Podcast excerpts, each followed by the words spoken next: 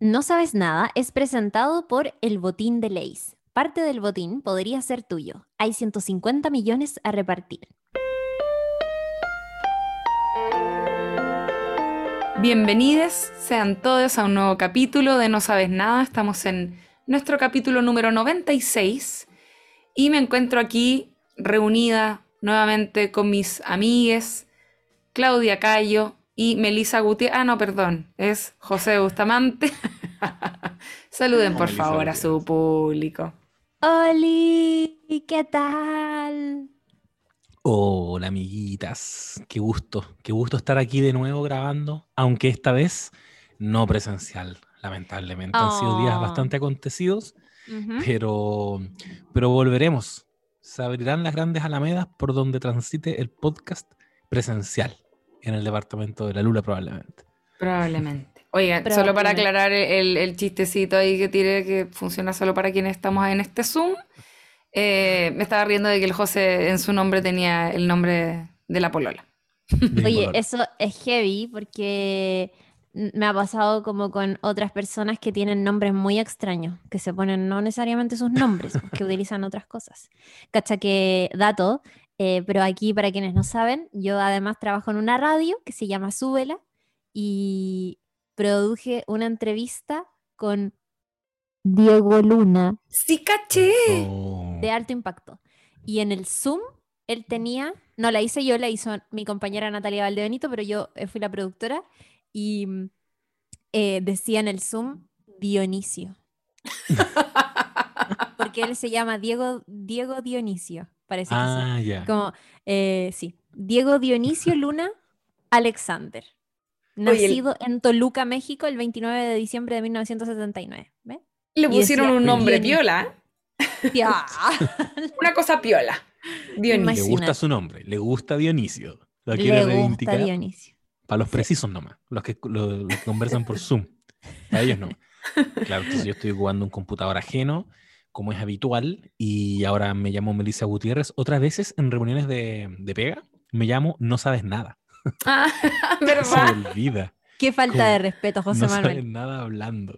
sí, falta de respeto. ¿Verdad? Oye, pero eso es por el por tu cuenta de Gmail, ¿o no? Por la que estáis logueado, ¿o no? Eso es sí. Sí, es que yo alguna vez le quise, les quise como regalar la cuenta de YouTube a la familia No Sabes Nada. Porque yo tengo una cuenta de YouTube de cuando tuve otro proyecto. Yo tenía una página en internet, en la internet, que subíamos virales. Tuvimos ahí Mira. nuestro año de éxito igual. Ah, Sí. Se compartía, e, en esa época se compartían en Facebook. Y, y subimos harto video a YouTube, como que le poníamos subtítulos a virales en otros idiomas.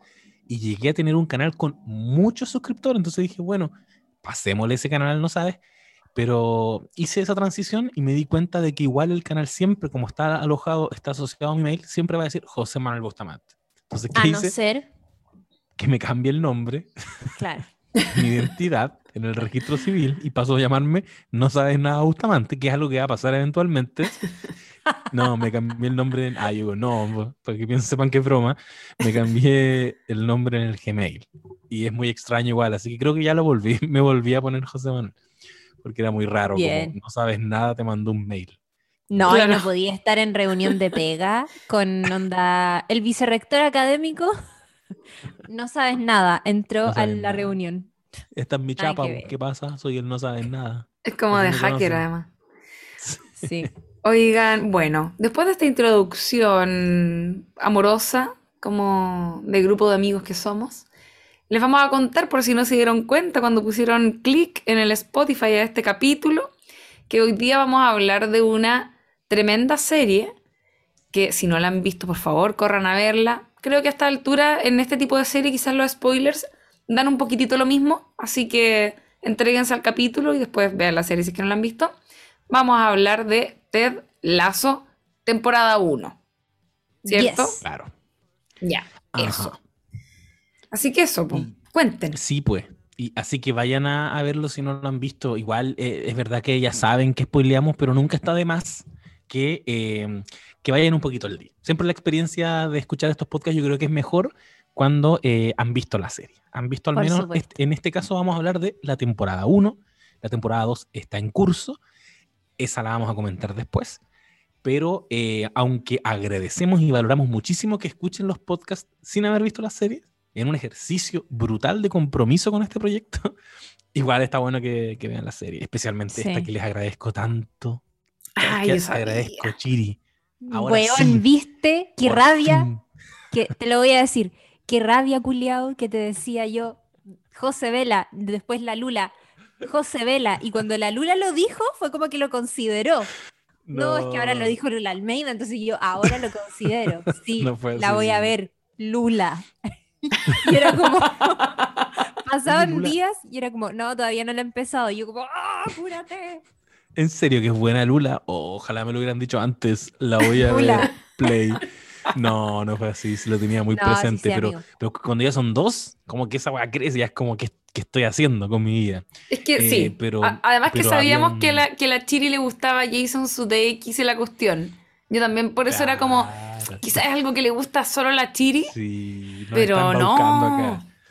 Tenía. eh, era- eh, nos compartió una información muy valiosa eh, y, un consejo muy valioso eh, el de ver esa serie. Que está en Apple TV Plus, es que no lo hemos dicho. Ah, eso. Por si hay alguien que no, no la ha visto todavía y llegó a este punto del podcast, es una serie original de Apple TV Plus, que es un servicio de streaming así como Netflix, como eh, HBO Max, eh, Amazon Prime Video, etcétera, em, que es el servicio de Apple y em, se paga una suscripción mensual también. Tiene un catálogo muchísimo más modesto en comparación a, a otras plataformas. Y lo que sí es que ha empezado a producir también su contenido original. Ted Lasso es uno de sus grandes hits, eh, podríamos decir, en, en general y, por supuesto, en, como serie de comedia. Eh, pero también está, por ejemplo, esta serie The Morning Show que está ahí protagonizada por, eh, principalmente por actores reconocidos, yo me atrevería a decir mayoritariamente por comedias, pero es una serie dramática que está ahí eh, Jennifer Aniston, Steve Carell, Reese Witherspoon, que están, está muy, muy, muy buena y que ahora, de hecho, en septiembre va a lanzar su segunda temporada. Oye, Pero, también- Ted Lasso es original, sí. También hay que comentarla. Yo me vi, se me había olvidado que vi The. Morning Show. Me vi la buena. primera temporada aquí en este hogar fan. Onda, fans de la Oh. serie. Buenísima. Debería verla, Lula. Deberías, José Manuel. Porque sí yo, No la a diferencia Te voy a de decir tú, que no la veas para que la veas. yo a mí la no, Chile no me dice, ve esto y yo lo veo. Eso nomás quiero decir. Yo me No, vi, y además que sabéis que nosotros de cuando nos, reco- nos recomendamos como entre nosotros, siempre la chuntamos. Sí, es verdad. Chiri, por favor, ve de Leftovers. Y yo, ah, no, amigos, tengo el corazón roto, no puedo hacer esto. Chiri, ve de Leftovers. No, es que estoy muy depresiva. Chiri, ve de... Ya, ok, la vi. Amigos, es la mejor serie que he oh, visto. qué verdad. Creo ¿Cómo me que es demoré verdad. tanto? Sí, nunca Es real. nunca, nunca Es real. ha fallado la recomendación entre nosotros. Quizás ha fallado cuando nos dejamos llevar por un hype ajeno a nosotros. Y ahí lo hacemos porque hay que hacerlo, porque todos la están comentando y ahí es cuando uno tiene diferencias de opinión. Pero claro. en general, cuando de aquí ha surgido, es verdad, estoy muy de acuerdo. No sé si les he recomendado algo, creo que puede ser Cobra Kai, quizás. Les dije que vieran Cobra Kai. Me la No sé en qué contexto vimos Cobra Kai, pero Cobra Kai es tan buena. Digamos que Sí. yo la recomendé. po. Ya, Ya. sí parece Yo que fue el Sí, el José. José. Sí, el José. El José nos, nos persiguió durante semanas para que la Sí, viéramos. y la vieron. Cuando, Ah, cuando era una serie bueno. original de YouTube. Nosotros somos hipsters de Cobra Kai. Sí, Cuando era una serie original de YouTube, la estábamos viendo. Ahora es de Netflix, también se viene una nueva temporada. ¿Verdad que ahora es de Netflix? Se me había olvidado. Yo no Sí, me vi la, la última, pero la otra, la primera, me la gocé. Está entretenida la segunda temporada igual. Ya, se puso bueno. más hardcore igual, como más densa. Pero Ah, van tres ya, pues. ¿Tres temporadas? Van tres y se viene la cuatro. Yo no he visto la tres. ¿Tres La temporadas? Ajá. La primera de YouTube Red y Imposible. las A dos ver. segundas son de Netflix. Ah. O sea, perdón, las dos segundas. La dos y la tres son de Netflix. y la cuatro también va a ser de Netflix, pero esa no ha salido. ¡Eh! Weón, tenéis toda la razón, tiene tres temporadas. Entonces yo vi la segunda. Estoy súper perdida. Dicen solo vi la primera. Dicen que la tercera repunta, porque a mí la segunda no me gustó tanto. Me gustó el ¿Cuál final. Es que ¿cuál es el final de la segunda temporada? Pelea en el colegio, todos sacándose la chucha. Y Miguel cae. Oh, spoileando. que Ah, cortemos no, si vi la 3, pues, que es cuando se está recuperando, cuando lo van a Sí, ver al hospital. Ah, sí, pues es la cuando- 3. Yo ah, la no, vi. entonces sí la vi, sí la vi. Mira. En, en la 3 Miguel. es cuando aparece Ali, ¿o no? Ah, Ese, ese spoiler, Elizabeth Shue. Ese spoiler que me acaba de afectar a mí, porque tenía la idea de que podía pasar. Pero, Pero no, me encanta ese spoiler. Es ese es un spoiler que yo la valoro. Se fue la china. No, está bien, No, dejémoslo. pero está bien. Está Está bien. bien, ¿sabéis qué? Para que lo veamos, Mira porque la gente. me dejé toda pintada. Sí, está mala cagada. la Está bien, porque gente como yo, por ejemplo, dejó tirar Cobra Kai porque pensó que se había puesto fome nomás y chao, pero ese que te tiraste es un buen datito. Un dateto, dateto. El spoiler. Sí, me sí, retiro. que Adiós. Está bien. Ya. Em, buen giro le dieron. Mira, la biografía de este podcast dice: hay spoilers en todas partes. No sé cómo es lo que le pusimos de descripción. Ujú. Sí. Spoilear mi Deal with it. Grow up. Em, pero vimos Ted Lasso, en mi caso por recomendación de mis dos amiguitas.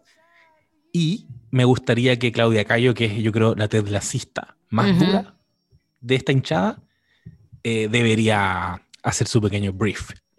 Mm, Ya. Amigo, primero te quiero pedir disculpas eh, por lo que acaba de ocurrir. Estoy tratando de no dar vuelta la página. Ya, perdón, ya. Miren. eh, No, no, sí, Ya, no, hablemos, hablemos de. Gracias. como dijera Ted Lasso. Te perdono. Oh, me golpeaste. Ah, Ted- ¿Qué haría Ted Lasso en mi lugar? De ahora en adelante es como, tienes una duda, piensa qué haría Ted Lasso en la situación en la que estás y probablemente Oh. encuentres una respuesta correcta. ¿sí o no? Oh, es verdad. Palo, yo que sí. Palo yo que sí. Ya. em, bueno, Ted Lasso es una serie de comedia que se estrenó a mediados del año pasado. De hecho, está cumpliendo por estas fechas más o menos como un año eh, al aire, podríamos decir, desde que se estrenó ahí a través de Apple TV Plus. Está desarrollada por Bill Lawrence y Jason Sudeikis principalmente. Em, y está basada en un personaje, eh, en este personaje Ted Lasso, que eh, hizo Jason Sudeikis hace algunos años atrás eh, para promocionar eh, la cobertura de NBC Sports de la Premier League. Eh, es, es típico canal como deportivo que está cubriendo un torneo súper importante y que necesita promocionar esa cobertura. Y como parte de esa cobertura, Jason Sudeikis, que eh, es un actor estadounidense que tuvo muchísimos años siendo parte del elenco de Saturday Night Live y que había hecho otras cosas también en comedia y que era reconocido por su trabajo en comedia, desarrolló este personaje Ted Lasso que era básicamente lo mismo que, que vimos nosotros en la serie, es un entrenador de un deporte nada que ver, muy gringo, que de pronto es contratado en Reino Unido para entrenar eh, fútbol, soccer. Eh, y eso, esos eh, clips, esos como sketches, están de hecho en YouTube, los pueden buscar. Eh, si es que ponen, por ejemplo, Ted Lasso en BC Sports, van a encontrar todas es- esas promos que se hicieron por allá por el año 2015-2016. Y lo que pasó entonces en los años posteriores es que Jason Sudeikis rescató este personaje y dijo, aquí hay algo valioso, acá se puede trabajar muy bien una historia y por lo tanto lo puso como centro de esta serie de comedia que en la actualidad tiene dos temporadas. La segunda, como dijo ahí mi compañero José Bustamante, está en curso, va ahora como en el capítulo 6 o algo así. Está estrenando semanalmente los viernes. Eh, si es que ustedes, por ejemplo, no han visto la segunda temporada, pónganse al día porque seguramente la vamos a estar comentando también. Y la sinopsis es súper simple. Es eh, Ted es un entrenador de fútbol americano. Me encanta además que cuando uno habla de Ted Lasso, es raro decir Ted, como que uno dice Ted Lasso.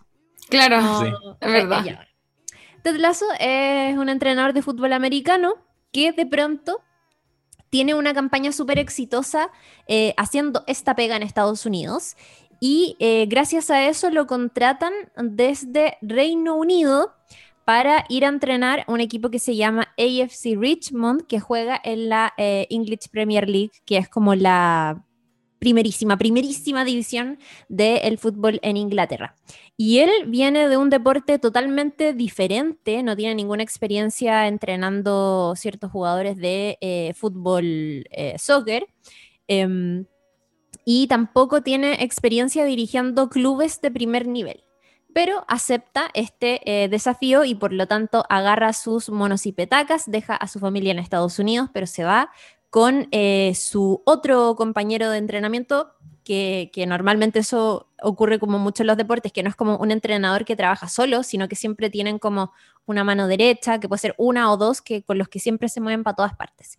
Y él viaja con eh, su mano derecha para, tomar este empleo ahí en, el AFC Richmond, eh, que es un club como súper local, eh, donde todas las personas de Richmond efectivamente están como súper comprometidas con este club, lo alientan todas las semanas con los partidos em, y llega entonces a hacerse cargo de todo este grupo de jugadores que ven con muchísima desconfianza su llegada porque saben que viene de otro deporte, que no tiene experiencia y qué sé yo. Y por supuesto que pasa lo mismo que ocurriría en la vida real, que así como sería un escándalo en, onda, imagínense, imagínense traen, eh, no sé, la selección chilena de fútbol, se queda sin un entrenador y traen a un eh, coach de fútbol americano para que se venga a hacer cargo de la selección chilena, entrenar a Alexis Sánchez, Charles Aranguis. Imagínense cómo estarían los tenores.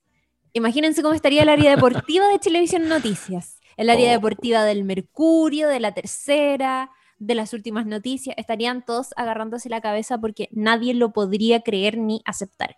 Y así como se vuelve un escándalo la llegada de Ted Lasso a este em, grupo, a, a este, a este eh, como cargo de líder, eh, dentro del camarín hay un escándalo y una desconfianza muy grande, pero también dentro de la fanaticada, que sabe la historia que tiene y la poca experiencia que tiene. Y por supuesto que eso también es un escándalo en la prensa que eh, de entrada lo cuestiona.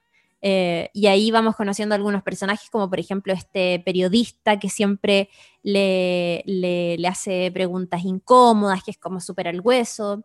Em, y de a poquitito él se va metiendo en este camarín, se va acercando a los jugadores eh, y va implementando lo que es como el método Ted Lasso, que es un método bien especial porque en un deporte que es súper masculino, que es súper competitivo y que es de muchísimo, siento como... Eh, donde se valora mucho la disciplina y ese tipo, bueno, como en todos los deportes, él viene con un chip totalmente diferente y eso, esos mundos eh, obviamente chocan, a veces hay resultados positivos y a veces hay resultados negativos, pero algo que marca a los jugadores del club, a la dueña, a los funcionarios del AFC Richmond es el tremendo corazón bondadoso que tiene Ted Lasso y cómo eso chorrea en todas las esferas de la pega que está haciendo. Y, y, eso, pues, ahí se van desarrollando todas esas historias.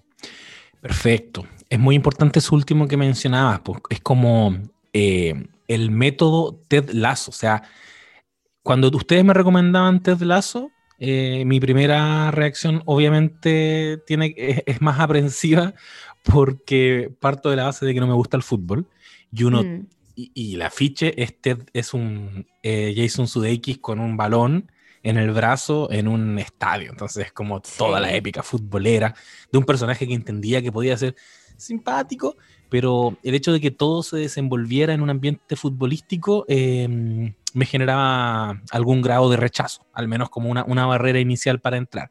Y aquí yo le hablo a todos les no sabes nadites que pueden estar en esa posición, que le den la oportunidad, porque evidentemente cuando las series son buenas, cuando los guionistas son buenos, el fútbol se convierte en un dispositivo para narrarte otra cosa más. Eh, y aún así vas a lograr vibrar con un partido de fútbol.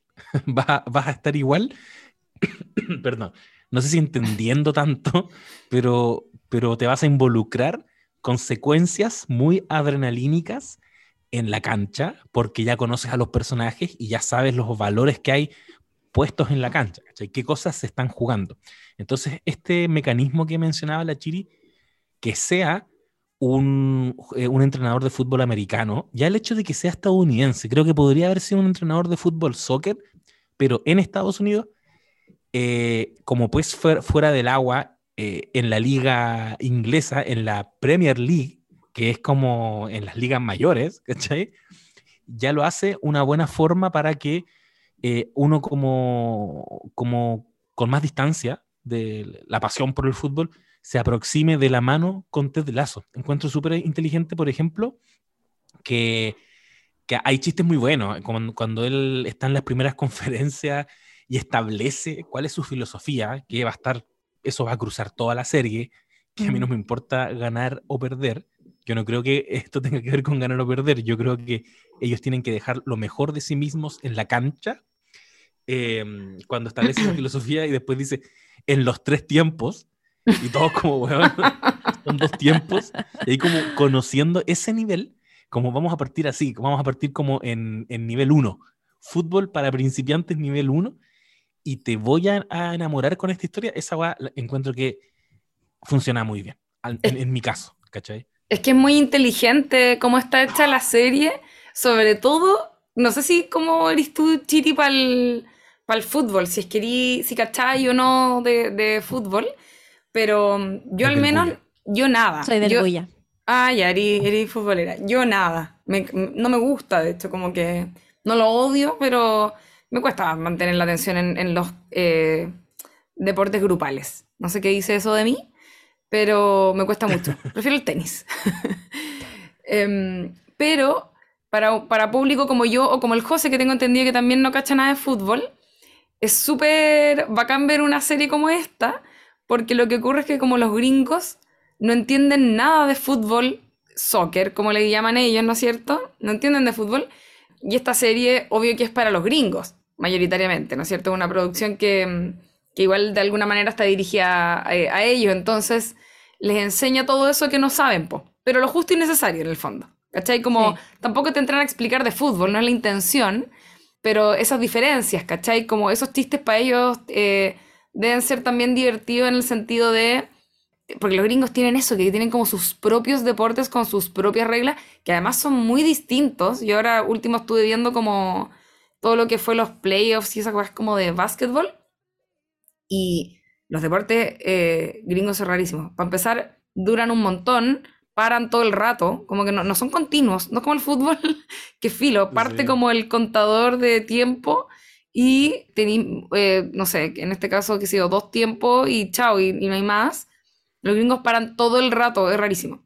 Entonces, em, como que encuentro muy inteligente que hayan hecho ese ejercicio de también un poco mostrarle a su propia sociedad, ¿no es cierto?, norteamericana, lo que pasa con deportes de otros países, sobre todo el fútbol, que es tan masivo y que eh, mueve pasiones brígidamente y que es muy bonito además todo esto que hacen demostrar en, en la serie en Ted Lasso. Hay una, mm, hay como una locación en la que no aparecen los protagonistas, que es un bar. Y también eso es muy bonito porque es como te muestran un típico bar inglés con los eh, tipos tomando cerveza o qué sé yo, la gente tomando cerveza mientras ve el partido. Uno de estos como sports bar, como, pero que es muy como al estilo inglés nomás. Eh, de, la gente como viendo los partidos y tirándoles, eh, entre que les tiran porras, pero también a la vez se enojan, ¿no es cierto? Y tienen como celebraciones y también se molestan y tienen rabia y, veis como toda esa reacción que, hay que mostrar igual cuando habláis de un, de un partido, ¿cachai?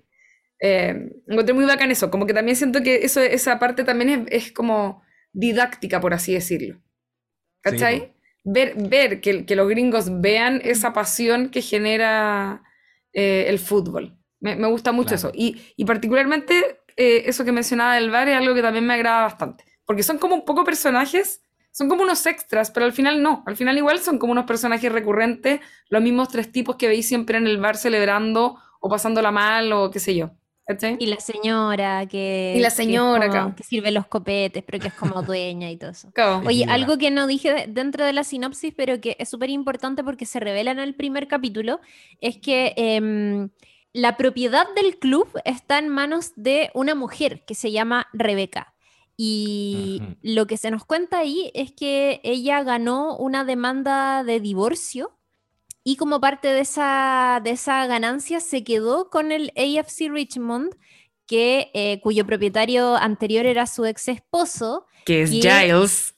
que la había engañado durante muchísimo tiempo y de las maneras más descaradas en su cara y que, no sé, pues ahí vamos conociendo un poquitito como esta historia de pareja eh, pasada que tiene Rebeca, pero lo cierto es que ella se quedó entonces con el AFC Richmond y por lo tanto está administrándolo. Y como parte de em, una venganza por todos esos años que su marido le fue infiel y todo, ella quiere arruinar lo que más ama su marido en la vida, que y esto también es muy futbolero, es como el equipo de fútbol. El equipo de fútbol del marido, que es lo que él más ama y aprecia, ahí te voy a dar donde más te duele. Entonces, por eso ella contrata a Ted Lasso, porque básicamente a sus ojos es como un incompetente que va a terminar de hundir al AFC Richmond y por eso lo, lo trae y le ofrece este trabajo y, y Ted lo empieza a, a- a- o sea, lo, lo termina aceptando y todo. Y para eso, cierto, vuelve ahí a su encargado de comunicaciones, en su cómplice, y la idea que tiene ella es de eh, boicotear todo el rato la pega que está haciendo Ted Lasso para que el club termine de hundirse. Eh, Claro. Y lo Y que le empieza a pasar a Ah. ella es que, es que Ted es un weón demasiado buena onda, demasiado amable, muy atento, muy bondadoso, y que es como ella empieza a sentir que no le puede hacer eso a una persona que es tan buena. Eh, por supuesto que no lo siente de inmediato, pero es un poquitito lo que se va eh, develando con el pasar de los capítulos de la primera temporada. Es como que Ted con su ternura le impide todo el rato que lleve a cabo sus planes malévolos. Eso, eso, eso pasa todo el rato y es muy divertido porque el tipo es insoportable un poco igual. ¿No es cierto? Es como demasiado optimista, demasiado eh, como... Es como una caricatura de, de alguien adorable y a ella, ella como que... Yo tengo un poco la impresión de cuando comienza la serie, ella se mueve en un ambiente que es muy hostil. Es una mujer con poder, obviamente en un mundo de hombres. Tenía Mm. esta pareja que eh, yo ahí te, te interrumpí para decir que era Giles, que es el profesor de Buffy la Casa de Vampiros, y el presidente en Little Britain, si es que alguien veía esa serie. Y en el fondo era, era un tipo que era súper malo, que le ponía el gorro, como decía la Chiri, ¿no es cierto? Que la dejó además también muy resentida. Entonces Rebeca está todo el tiempo como con, con mucha rabia a flor de piel y que empieza a depositar de manera algo equivocada, ¿no es cierto? En este personaje de Ted Lasso, que además se ve como un poco frágil a partir de la personalidad que tiene. Pero, y eso es lo que a mí más me gusta también como de, de ese personaje, que su bondad y a la vez una especie de sabiduría, es como que él es muy inocente, pero en el fondo hay harta sabi- sabiduría detrás de cómo se maneja, quizás a partir del hecho de que él entrenaba equipos, ¿cachai? Como que Claro. tiene un manejo igual de las personas, no es tan inocente como se ve en el fondo, a pesar de que en su vida es bastante más, más torpe quizás como en su vida personal, pero, pero él, él con esas herramientas logra como tirarle así como este rayo, así como de los cariñositos, eh, y como achuntarle todo el rato a ella, a pesar de que ella intente rehuirlo, ¿cachai? Me encanta Sí. eso. Sí, es bacán. Oye, aquí, mencionar que Hannah eh, Waddingham, que es la, la actriz que interpreta ahí a Rebeca, quizás se les haga conocida por... em, aparece en Sex Education, por ejemplo, es la mamá de Jackson, es una de las mamás de Jackson, y también es parte de la quinta temporada de Game of Thrones, donde interpreta a Mm. Septa Unela, que es la No que le dice todo el rato shame a Sibo, que No le dice todo el rato shame a, a Cersei. ¡Oh, no La tenía idea! Estoy Es ella, es que pasa piola porque ese personaje está como tapado, es como Tenís una monja, razón. ¿cachai? Pero sí, yo me, yo, yo me acordaba de, de que era la mamá de, de Jackson. De eso me acordaba Sí. porque tiene una cara muy característica, además, aparte que es como una amazona, ¿o no? Es como gigante. weón, es gigante y es como muy curvilínea Y muy al mismo hermosa. tiempo muy musculosa Sí, y es como muy es. Es una Me amazona. encanta. Me encanta. Sí, Y- es y China la princesa guerrera. me, me hace mucho sentido. Ahora estoy obviamente mirando imágenes en Google de la septa Unela, porque ella tenía el rostro muy duro, como un semblante muy, muy duro, que se lo veo a ratos en Ted Lasso también, y me gusta mucho cómo le funciona para, para oscilar en, en rangos muy distintos, porque ella parte como una, no sé, como una loca muy eh, tóxica que se Como quiere cagar lazo y que también tiene unas energías como súper masculinas, por lo que dice la Lura, porque se ha tenido que em- empoderar y, y ha teni- y tiene que moverse en un ambiente eh, súper masculino.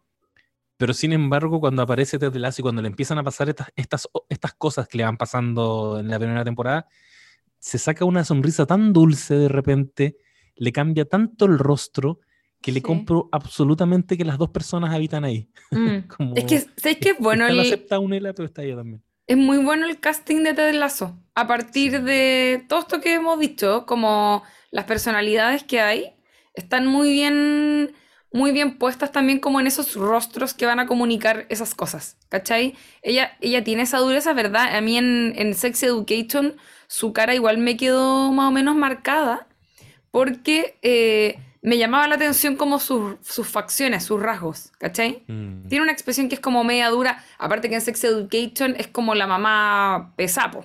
¿Se acuerdan que, no sé si Claro. Se acordará la gente que está escuchando, pero había, eh, Jackson tenía dos mamás y una de ellas era la entrenadora como de algo, no sé si era entrenadora, parece como de algún deporte, y, y era como brígida y era la que le exigía como esta excelencia eh, atlética al cabro, entonces, claro, era como un personaje duro y su cara también estaba como muy ad hoc al personaje, y ahora sí, pues tenemos la posibilidad de verla co- con este comienzo que tiene, que es como muy duro, pero que de a poquito se va quebrando y va mostrando este otro lado un poco más eh, suavecito.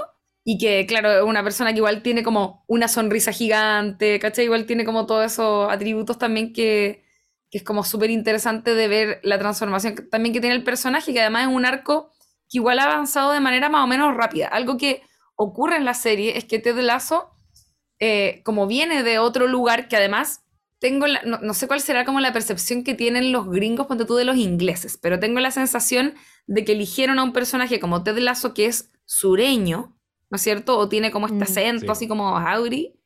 Eh, Como de Kansas, parece. parece. Sí, parece que sí. Entonces agarran a este, a este tipo de personaje que es como un poco más del interior, podríamos decir como más pueblerino, ¿verdad? Es como un gringo pueblerino, ese, ese es como el estilo del personaje. Eh, y por lo tanto llega a un lugar que para él es muy distinto culturalmente, la pega, todo, ¿no es cierto? Todo el ambiente es hostil, aparte va a dirigir un, equipo de fútbol que al principio los mismos jugadores ni lo pescan. Entonces él está todo el rato un poco tratando de hacer hogar, ¿no es cierto? Después entendemos algunos eh, detalles en relación a su, a su vida personal y por qué tomó la pega y todo, porque él está casado, tiene un hijo, etc. Pero llega a este lugar y empieza a tratar un poco de hacer hogar. Y algo que hace es que todas las mañanas le, le lleva a su nueva jefa unas galletitas. Y esas galletitas ella como que, eh, obvio que no sé, no come azúcar o algo, pero las prueba y son como, ella dice que le recuerdan a su hogar o algo, como le recuerdan a su niñez, como una cosa así.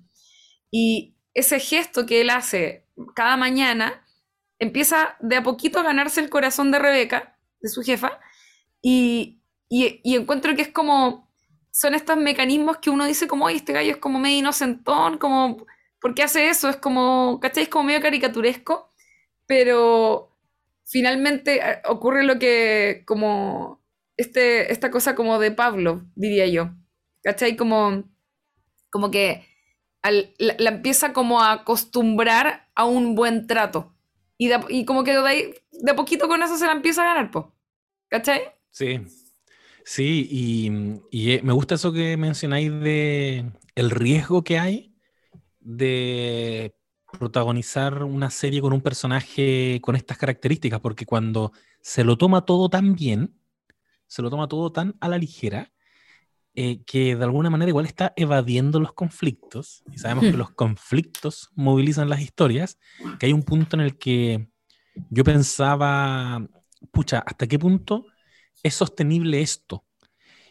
Y sin embargo, tú vas avanzando y la historia no se cae, al menos en la primera temporada, que es la que yo he visto, no se cae en ningún momento y me tenía permanentemente preguntándome, ¿dónde está entonces? ¿Qué es lo que me está empujando hacia adelante? Porque yo me, la, me podía maratona- maratonear varios capítulos seguidos, ¿cachai? En algún minuto igual tenía que parar de verla para acostarme porque estaba pero embaladísimo y, pareciera, como bien dice la Lula, que también nos mal acostumbraron a que, a que los conflictos tienen que ser súper densos, tienen que ser súper determinantes, tienen que ser eh, súper terribles. Nos mal acostumbraron de partida y estas cosas ocurren, estos fenómenos ocurren.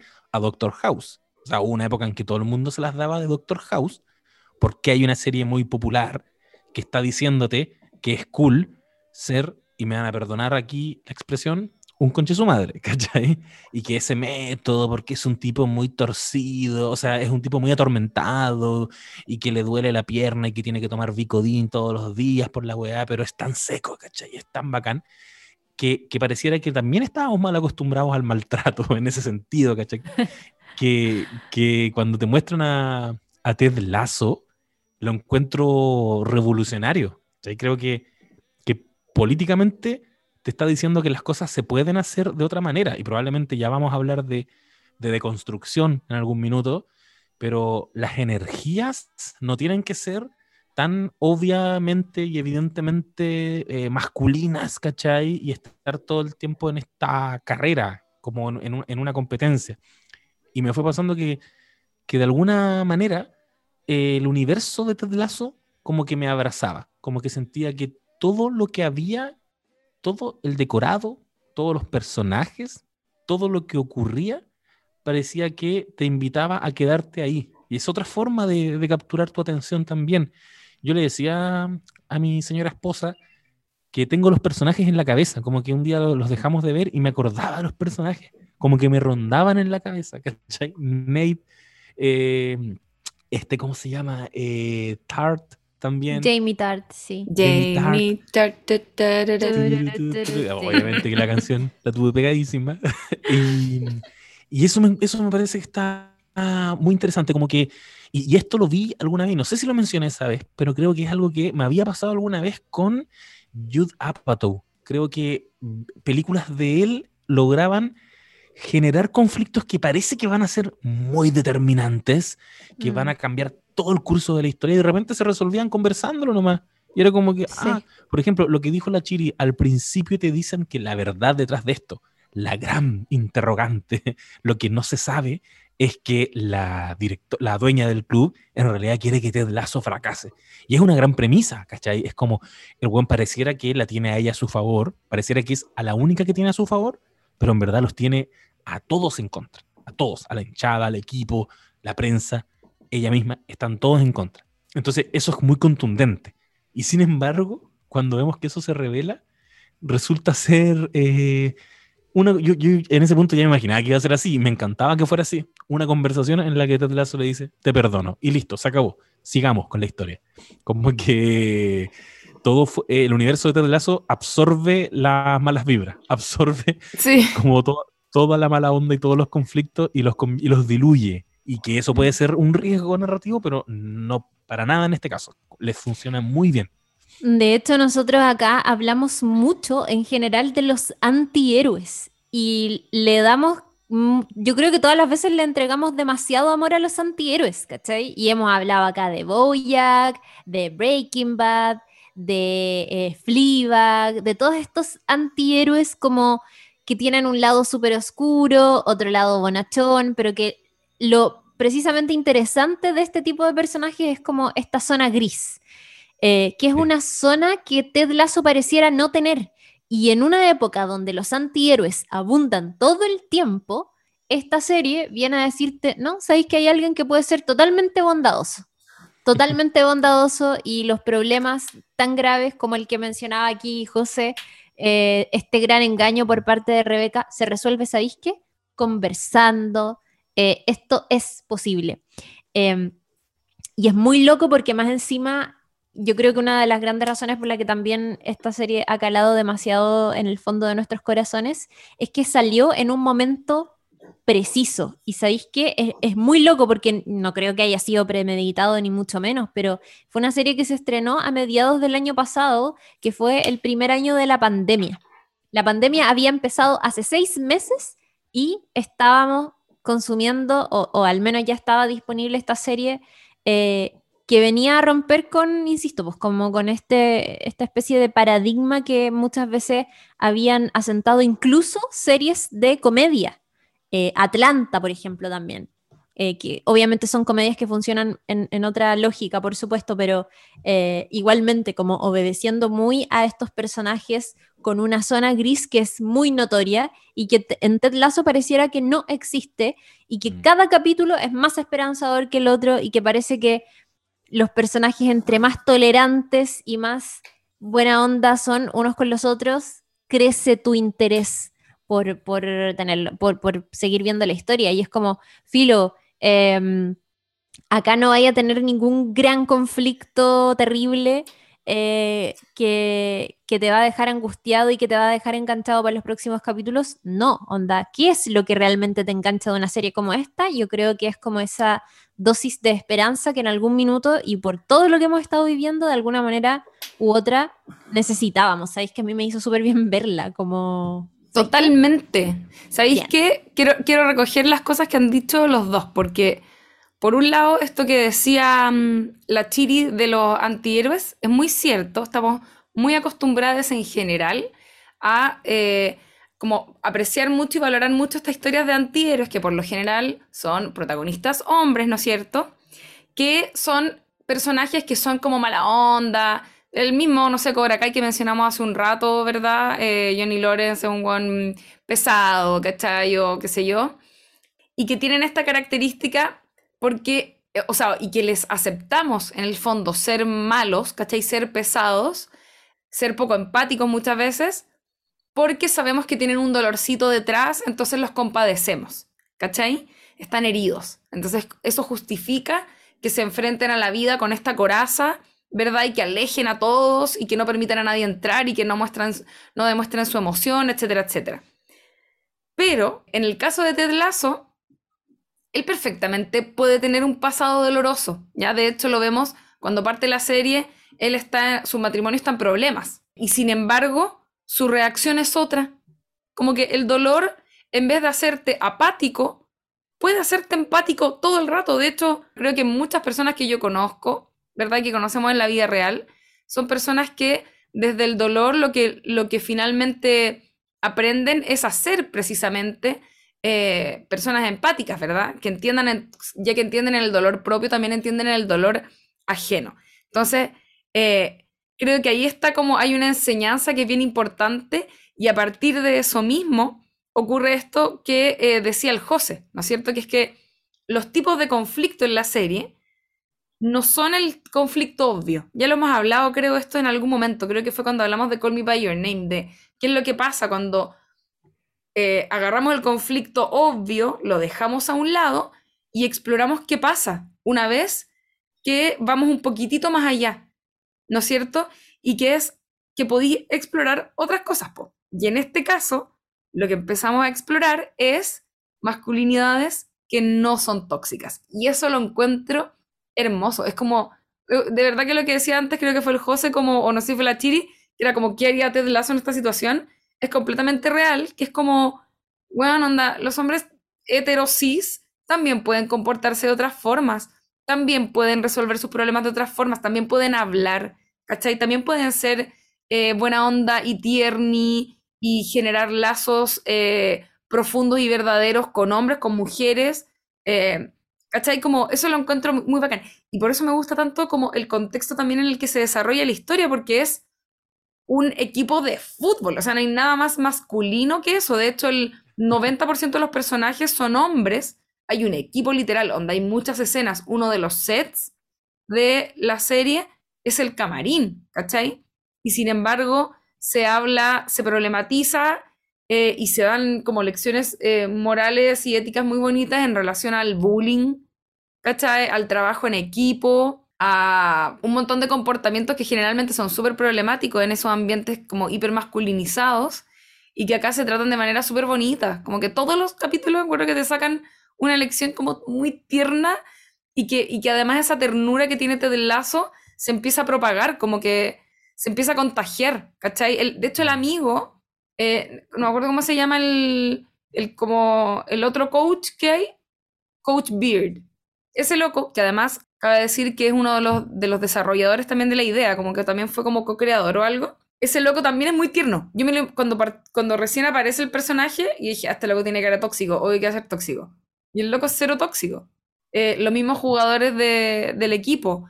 Hay uno que es como eh, realmente el más tóxico y que al final como que todos un poco se agrupan alrededor de él para tratar de hacerlo cambiar también. ¿Cachai? Y se tiene que pegar la cachada o si no, se va a quedar sin amigos y sin equipo y sin nada. O sea, me encanta. Me, me gusta mucho como todos y Sí. cada uno de los personajes encuentro que tienen como un lado muy adorable y como van, aprenden, ¿cachai? y, y cómo es sutil en hacer ese ejercicio que dices tú, porque lo que te dice la serie es que es un pez fuera del agua, eh, Ted Lasso, en la medida que es un entrenador gringo que se va a meter a la cultura británica y te lo hace patente a cada rato porque no le gusta el té, porque no sabía que eran dos tiempos, él pensaba que eran tres tiempos, porque en una escena ya derechamente aplica una jugada de, de fútbol americano en un partido de fútbol, y eso está. Pero lo que venía de bajito, y que es lo que ustedes me habían esbozado, me habían anticipado que estaba, pero que, pero que me gusta como lo piola que está, que está abordado, es lo que comenta la Lula, que es qué pasaría si estas fueran masculinidades no tóxicas o fueran energías no tan masculinas, si se quiere decir de alguna manera, Mm. porque también podría haber puesto a una mujer, ¿cachai? Si esa era tu premisa, si esa era lo, eso era lo que querías mostrar, una mujer feminista entrena a un equipo de hombres eh, súper machistas y, y, nada deconstruidos, sería otra historia absolutamente distinta. Y creo que igual es interesante eh, reconocer que algo que igual es bastante obvio, pero no está de más decirlo, no por ser mujer necesariamente eres feminista, ¿cachai? De hecho, el personaje de la, de la que tiene gran parte de la propiedad de- del equipo, de mm, ella se llamaba, eh, la quiero decir, Rebecca, Rebecca Welton. El personaje de ella, uno podría decir que, que- que su energía igual es bien masculina al comienzo. Y lo que tiene Ted Lasso es que sin ser feminista, sin estar deco, ¿cachai? La serie nunca lo enarbola de esa manera a nadie. Sin embargo, lo hace naturalmente deconstruido. Es una weá bien interesante en general a los personajes. Eh, y lo hace deconstruido por weas súper tontas que uno podría decir "Eh, como obvio que hay que comportarse de esa manera, pero a veces la gente no se comporta de esa manera y a veces son eh, sutilezas que están ahí y que están quizás en, much- en muchos hombres, pero que la misma, tus mismos congéneres, ¿cachai? Te impiden sacarlo afuera, ¿cachai? Expresarse, weá, tener una relación cariñosa con un amigo y, y desinhibida y hablar, weá, emocionales eh, abiertamente, como le pasa a él con, con el personaje de Bird, que me encanta. no sé qué tiene ese weón que me da tanta risa. Eh, que es una especie de Ted Lazo distinto, ¿cachai? Está muy en la sintonía con Ted Lazo. Entien- lo, lo lee, ¿cachai? Pero es Lo como lee más rudo. Él es como el rudo. Es rudo y, y es un loco como medio, parece que amor libre, como que el weón no se engancha con nadie, tiene otra mirada y Ted Lasso no lo juzga. Esa es otra weá, ¿cachai? Que aquí Ted Lasso no juzga a nadie.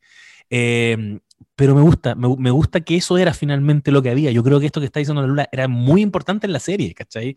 Es como, mira, piolamente te vamos a mostrar, porque también cuando yo decía que los conflictos parecía que acá se absorbían en este set, en este universo, desaparecen rápidamente, eso igual está favorecido por todo el tipo de personajes que hay alrededor, por todos los que están dentro del camarín. Todos en algún momento tienen su cosita. Personaje que nos gusta mucho, obviamente, eh, Roy Kent, cuando en, Yo es- lo en una amo. escena maravillosa, Yo yo, estoy enamorada. lo amo, él se llama Brett. Goldstein, el actor. Yo Yo lo vi, estoy enamoradísima. Yo, yo les dije que era de... eh, El de Sense8. De Sense8, que se parecía. No Pero a mí me- parecido. yo-. Yo respondí rápidamente como no es, porque precisamente lo vi y yo dije, oh, el de Sense8, cuando lo vi la en la primera escena en el fondo. Y, y caché Y lo al toque que no era, y ahora que ya he visto más la serie, creo que no se parecen en nada, pero como que el nivel de pelo estaba, estaba como similar. Pero yo lo había visto, yo lo había visto en, en Derek. Él es el, es el Cratch de la, de- como de la administradora del hogar de ancianos. En Derek, serie que está en Netflix, Ah, Ricky Gervais, Derek. que- Ya, estaba pensando Derek. en una buena que ya. De Ricky Gervais. Sí, sí, sí. Por favor, véanla. Sale ahí Y- también. Sale Roy Brett Goldstein Kent. más, jo- más jovencito y quizás más mino todavía. Para que le des una. No, por- es que a porque mí me igual gusta es que como- sea como viejo. Igual, Es que más un poco. sea encima bruto. es como. Son como actores eh, británicos. Creo que hablamos de esto en, en algún capítulo en el pasado, pero es como los actores británicos real, al menos lo que, los que nosotros conocemos como de este lado del mundo, Son uno los 10. empieza a investigar y bueno, han aparecido, están moviéndose en producciones de drama, comedia y televisión y teatro todo el rato y siempre son Claro. los mismos. Onda, eh, ponte tú el actor que hace de Higgins, sale en Downton Abbey. Ah, Downton. Abbey, ¿cachai? Tiene cara, tiene cara. Sí, po, y no, y así, ¿cachai? Como que están todo el rato moviéndose entre eh, personaje y personaje. Y una cosa que acá, ya que estamos hablando como de los eh, personajes y del cast, decir que los futbolistas de Richmond, los actores fueron casteados eh, y era muy importante su habilidad para jugar a la pelota. Y eso me parece que tiene, que le da un sentido de verdad súper grande a la serie, porque yo en, en algún punto no era lo que más me preocupaba, pero en algún punto igual me lo pregunté hacia el final de la primera temporada. Es como, oh, weón, ¿son ellos realmente los que veís como dando pases y cosas? Porque a veces hay como unas tomas entre las piernas que uno bien podrían no ser, ¿cachai? Y demás que en alguno de esos casos no son. Pero lo que sí hicieron es como tomar, en verdad, eh, tenían más o menos claros que querían, por ejemplo, un personaje eh, como Samo Bisania, eh, pero querían que fuera ganés. Y finalmente encontraron a el actor que hace Samo Bisania, que es nigeriano, y fue como ya, cambiemos como la, la- cambiemos toda la idea, filo, da lo mismo. Y así lo mismo hicieron, ponte tú, con Dani Rojas, que querían que fuera, no me acuerdo si era como centroamericano, algo así, y bueno, encontraron a un mexicano y es como, démosle, ¿cachai? Eh, pero sí se preocuparon muchísimo de la habilidad que tenían estos, eh, o sea, estos actores para jugar a la pelota. Y onda, no solamente hubo como pruebas de actuación, sino que también había como, "Ma- muéstrame tus habilidades con el balón. Eh, y es muy bacán eso porque los mismos capítulos que tienen eh, eh, momentos de partidos de fútbol, donde el fútbol obviamente que igual es como súper central en toda la historia, no es lo que más se ve, y eso igual es importante decirlo, no es lo que más se ve como partidos en la cancha y ese, ese tipo de cosas, no es lo que más tiene Ted Lasso, pero sí los partidos que te muestran suelen ser muy importantes para la trama y por supuesto que ahí tenéis que verlos jugar. Y acá Claro. quiero hablar y como reconocer muchísimo a Phil Dunster, que es el eh, actor que interpreta a Jamie Tart, que es como este típico eh, futbolista que cumple con el estereotipo del bueno para la fiesta, del que anda más preocupado eh, de ser mino que de cualquier otra cosa, porque no necesita preocuparse de cómo cumple dentro de la cancha, porque es naturalmente bueno y está como bendecido. Eh, es como Dios le besó los pies cuando lo trajo al mundo y no necesita preocuparse de ser bueno en la cancha porque tiene un don superior y por lo tanto gasta la mayor parte del tiempo en verse mino y ser como una superestrella y no sé qué.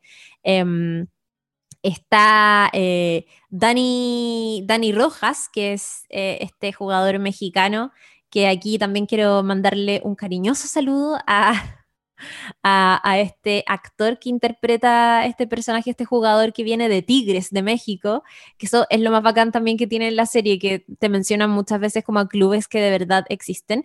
Eh, Sí, Cristo. Fernández, que Cristo Fernández, además de ser actor, en algún momento jugó efectivamente la pelota cuando era más chico en México. eh, y estuvo a punto de como dedicarse a la pelota hasta que, bueno, se cambió la actuación.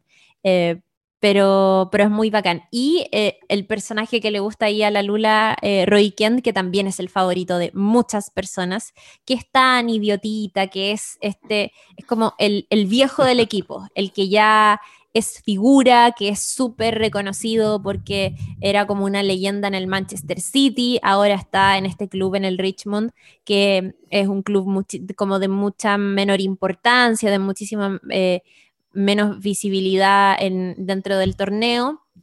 y en el fondo está ahí porque ya está viejo, sigue siendo bueno para la pelota, pero no rinde como antes y está eh, en el ocaso de su carrera a punto de retirarse. Es como te pueden lesionar y te vas a quedar sin volver a la cancha.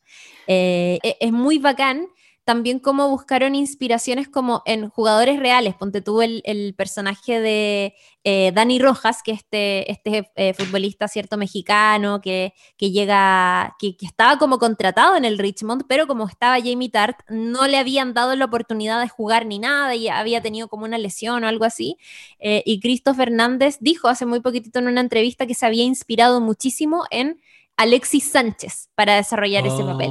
Y me parece oh. súper interesante y un lindo detalle porque no hay que olvidar que esta serie está ambientada en Inglaterra, donde Alexis Sánchez jugó mucho tiempo em, y donde fue súper figura en el Arsenal. Y era reconocido así también el Niño Maravilla, qué sé yo.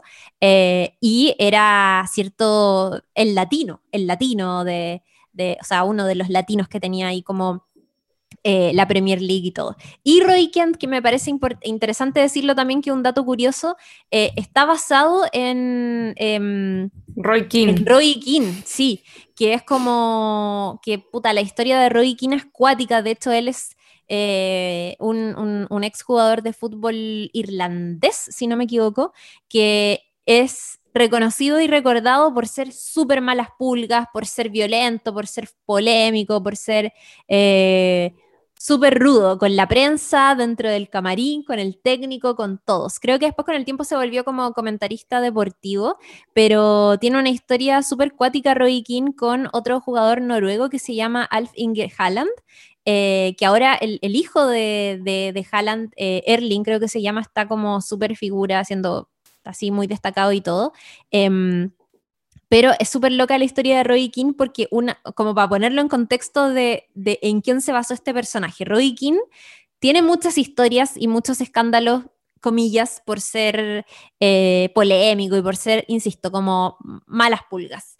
Pero hay uno en particular que pasó, que está como ahí en la historia del fútbol más reciente, que es la relación, la mala relación y los eh, encontrones que tuvo con Alf Inge Haaland, que es un, jugador eh, noruego que se formó ahí en, Noruega y que en el año 93 llegó a jugar al Nottingham. Em, después pasó a jugar al Leeds y ahí vivió un incidente porque eh, en el año 97 el Leeds se enfrentó al Manchester donde jugaba Roy Keane y se toparon en, un momento del partido y Roy King terminó en el, en el suelo por culpa, por, por, ahí interactuar como con Haaland en, una jugada. Eh, y lo que hizo el jugador noruego fue que le recriminó a Roy King estar fingiendo, pero lo que él no sabía es que King estaba cagándose de dolor, de hecho se cortó los ligamentos, tuvo varios meses como eh, de baja. Em, no me acuerdo, no, no, sé si lo tuvieron que operar y qué sé yo, pero él no estaba fingiendo y el, el jugador eh, Haaland le, le, recriminó como, ah, está puro mintiendo, no te dice nada y la wea, ¿cachai? Filo quedó ahí y quedaron como los ánimos medios así cortos. Se volvieron a cruzar, pero en el 2001 se encontraron en un partido súper importante porque jugaba el Manchester City, donde estaba Haaland, y estaba y jugaba como en este clásico con el Manchester United, donde estaba jugando King. Eh, y em, se volvieron a topar y King le devolvió en el fondo como la, jugada de años anteriores y lo lesionó. Eh, Haaland de hecho se quedó así como que cayó al suelo, quedó todo dolorido, súper mal, se fracturó la pierna eh, y Roy King fue y le enrostró la weá y le dijo como, toma esto, mierda, onda, para que nunca te, te volváis a burlar de mí, la weá, onda, masculinidad tóxica mal y como enojadísimo, onda, con un rencor de hace años.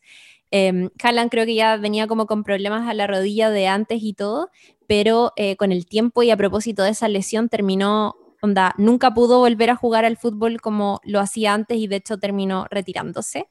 Y lo que ha pasado con, el, con los años es que King, eh, después en una autobiografía, reconoció que efectivamente lo había lesionado a propósito y que no se arrepentía, que él le devolvió la mano y que todo bien y no sé qué. Onda, ese es el carácter del jugador que en la vida real tomaron de referencia para desarrollar el personaje de, eh, de Roy Kent, que a todos estamos amando, por supuesto. No sé si en algún momento irán a tomar como, bueno, el tema lesión. Eh, igual fue importante en la primera temporada para, para Roy, pues de hecho le pasó lo que le, lo, lo que le pasó, no, no voy a contar nada de la segunda temporada, pero em, pero es súper loco, es súper loco que en el fondo todos estos jugadores tengan como un referente real y de hecho sin ir más lejos, eh, Ted Lasso también, según eh, se ha dicho, está basado en Jürgen Klopp, que es actual entrenador del Liverpool, eh, alemán y considerado por ser como, por tener esta filosofía como súper cercana con los jugadores, devolverle la confianza y qué sé yo.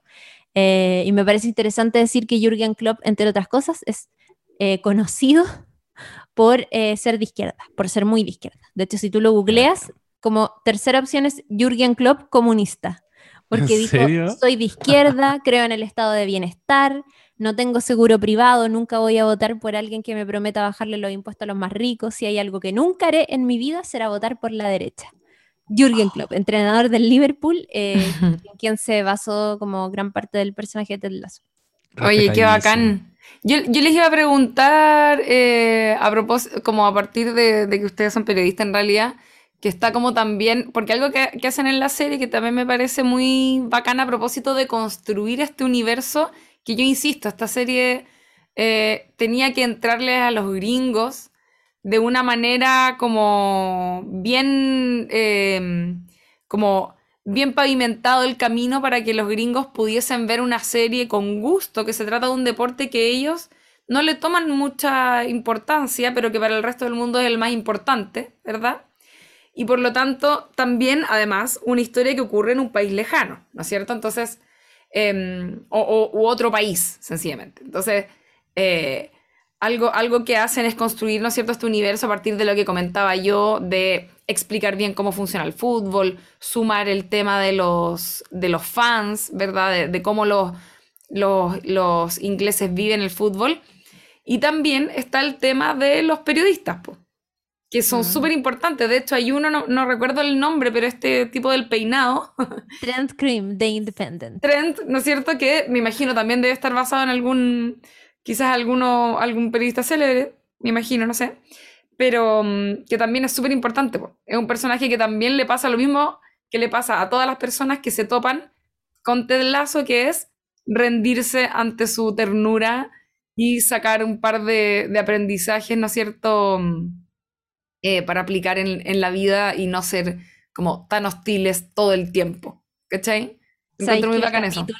el capítulo en que eh, le encargan una nota porque estaba todo este rollo de la fotografía que se iba a Sí. filtrar y el trato que, con- eh, que consigue Rebeca es, ya, no van a publicar la foto, pero eh, su periódi- el periódico más serio de este consorcio de medios, que es The Independent, quiere hacerle una nota a Ted Lasso y te va a entrevistar Trent Cream, que además es este eh, periodista que en las conferencias de prensa es bueno, muy incisivo y todo, y creo que en la primera conferencia que tiene le pregunta, eh, le hace como muchas preguntas a Ted y le dice, ¿es verdad que usted nunca había, nunca había eh, como entrenado un equipo de, primera división? ¿Es verdad que usted no sabe nada de fútbol? Y es como, sí, sí, sí, y todas esas respuestas pintan a Ted Lasso como un incompetente, que, que, que hasta cierto punto lo es porque no tiene ninguna experiencia como entrenando fútbol y qué sé yo.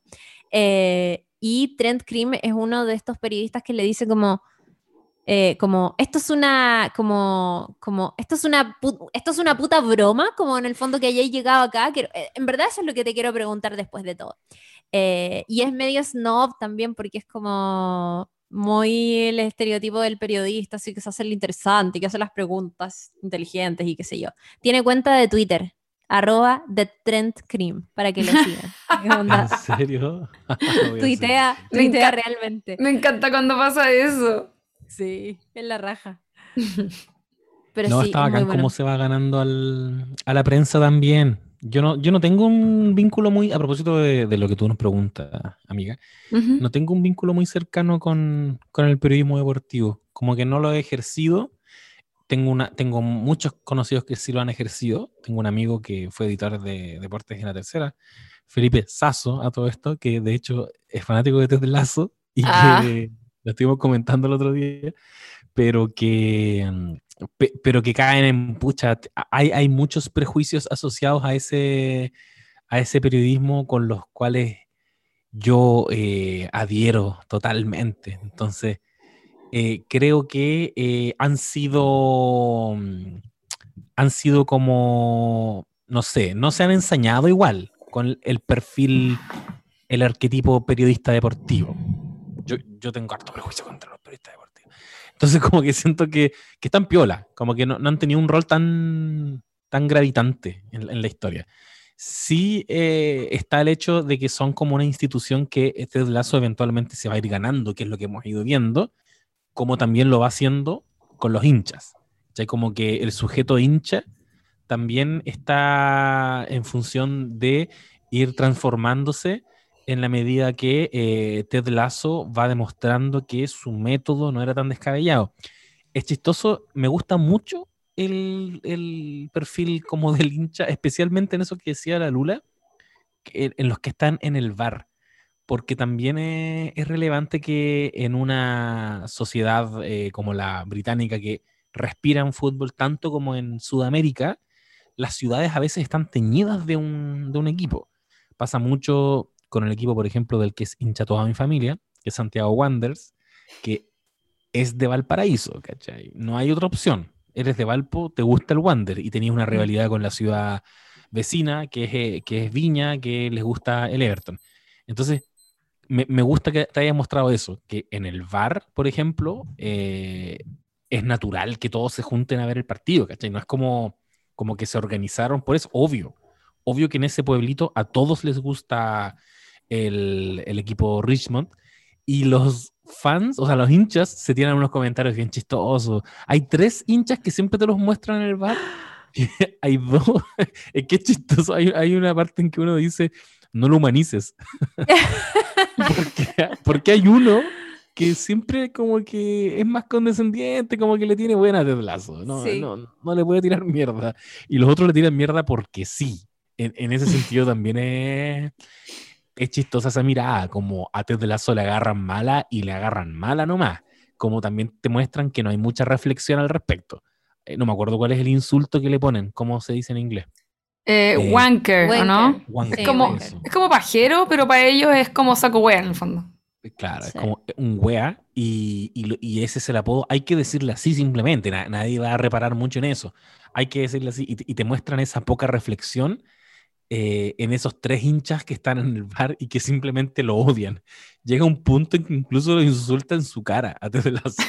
Le dice una wea así como, oye, eh, saco wea, eh, con respeto. Casi como, esto es superior a mí. Te tengo que tratar mal porque todos dicen que eres penca. Me, me dan mucha risa ellos tres. Especialmente el que le tiene buena a Ted Lasso y que le dicen lo- los amigos, no lo humanices. Sí. Es muy Twitter esa wea igual. Igual eso funciona así en la vida real, pues cuando, cuando hay un jugador que, es- que llega a un club y, y no da una y es malo y no como que no, no demuestra en la cancha, voy a hablar como se habla en el fútbol, o no sé si se habla así, pero en el fondo es como cuando, cuando no rinde en la cancha y Sí, con po. weas concretas, da lo mismo que el weón sea simpático o que sea como sea, onda, no rindes y por lo tanto te vamos a poner sobrenombre fomes, te vamos a decir que eres más lento que no sé qué, ¿cachai?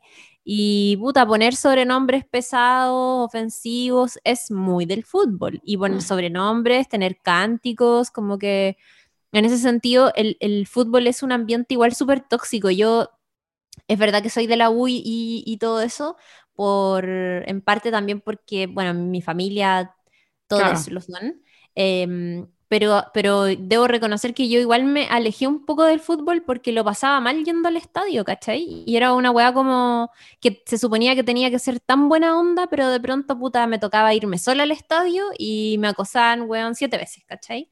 Y Oh. vivía al lado. Oh, Entonces, y, y por ser mujer, entonces también es como, no sé, hay, hay- es un ambiente efectivamente súper misógino y, y- y bien injusto con las minorías.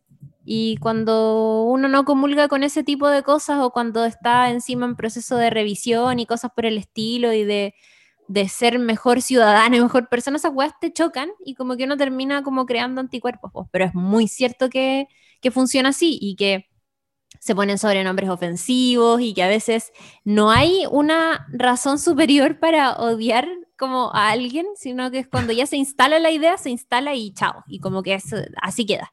Eh, y además que Ted Lasso también te muestra eso de eh, como esta filosofía súper instalada, yo creo, en todos los deportes y en el fútbol, que es como pasión de multitudes, que es que si no se gana, obvio que no te vamos a querer, ¿cachai? Si el, club está para ganar y está para ganar el campeonato, para hacer goles, para eso están los jugadores. Y si tú como entrenador no eres capaz de lograrlo, entonces, ¿qué querís? ¿Que te hagamos como un pastelito por ser buena persona?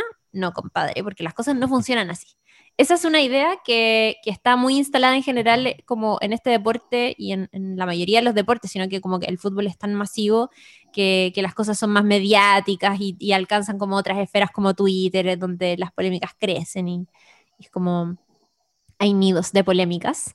Eh, y Ted Lasso es revolucionario en ese sentido porque te muestra un entrenador que, que explícitamente dice, no me importa ganar o perder, no vine, no vine a eso, vine vine a este lugar para sacar lo mejor de... No importa si ganamos o perdemos partidos, estoy aquí para ayudar a estos jugadores a convertirse en la mejor versión de sí mismos. Ay, es que eso es tan bueno. Y ¿sabéis qué? Y yo creo que la trampa de, de esta weá es como...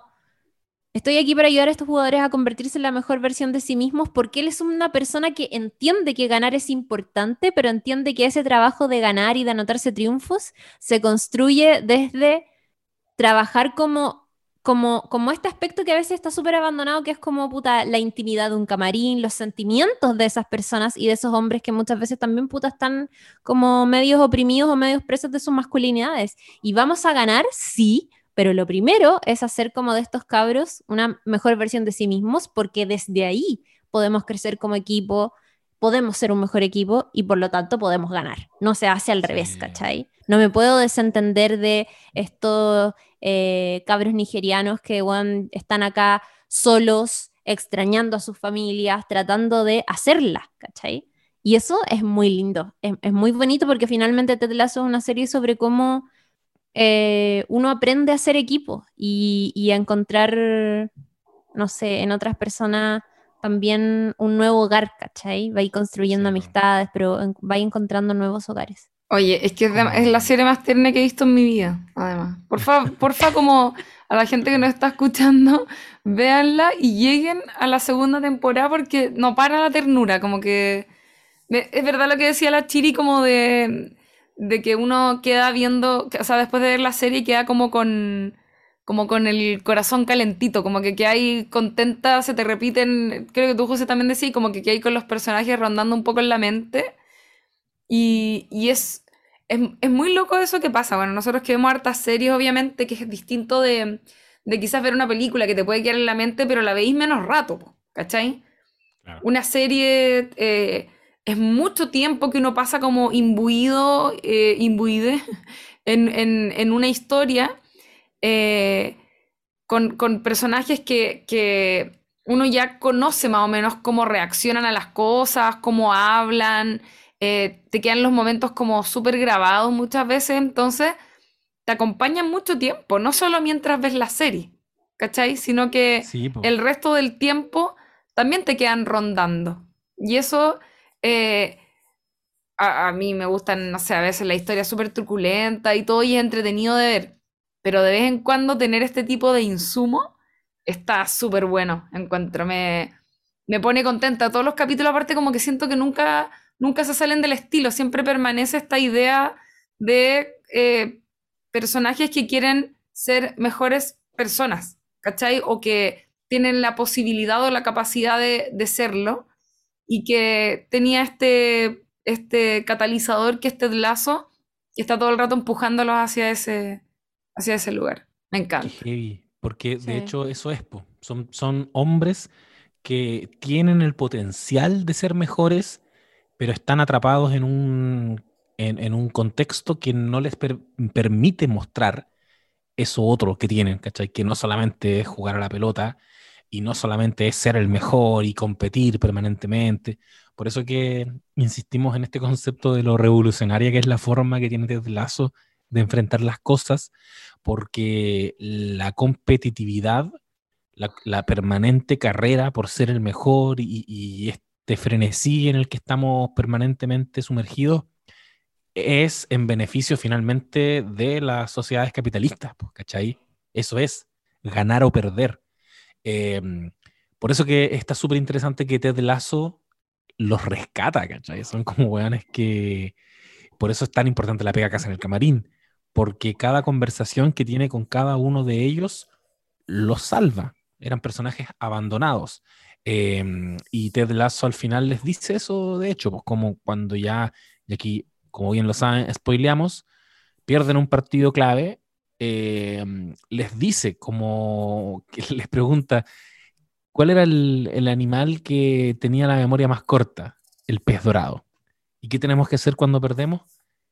Tenemos que ser un pez, dorado, es decir, tenemos que eh, no quedarnos pegados con eso que nos pasó y eso también incluye eh, no quedarse pegado con eso que fuiste, ¿cachai? Claro. Con eso que hiciste. Porque es súper fácil quedarse atrapado. Yo soy una persona así. Me mandé esta caga. Yo soy una persona que tiene estas características y te atrapáis tú mismo. Como ese personaje de la película Soul. Cuando, cuando cae como en la depresión. Me acuerdo como el alma. Y está como como atrapado, como soy lo peor, soy penca, puta la weá, no voy a lograr salir de acá, nadie me quiere, en verdad, nadie, nadie quiere estar conmigo, es como, sé un pez dorado. Olvida la weá y sigue para adelante. Y, lo dice por un asunto mucho más pragmático, que es el hecho de, de haber sido derrotados.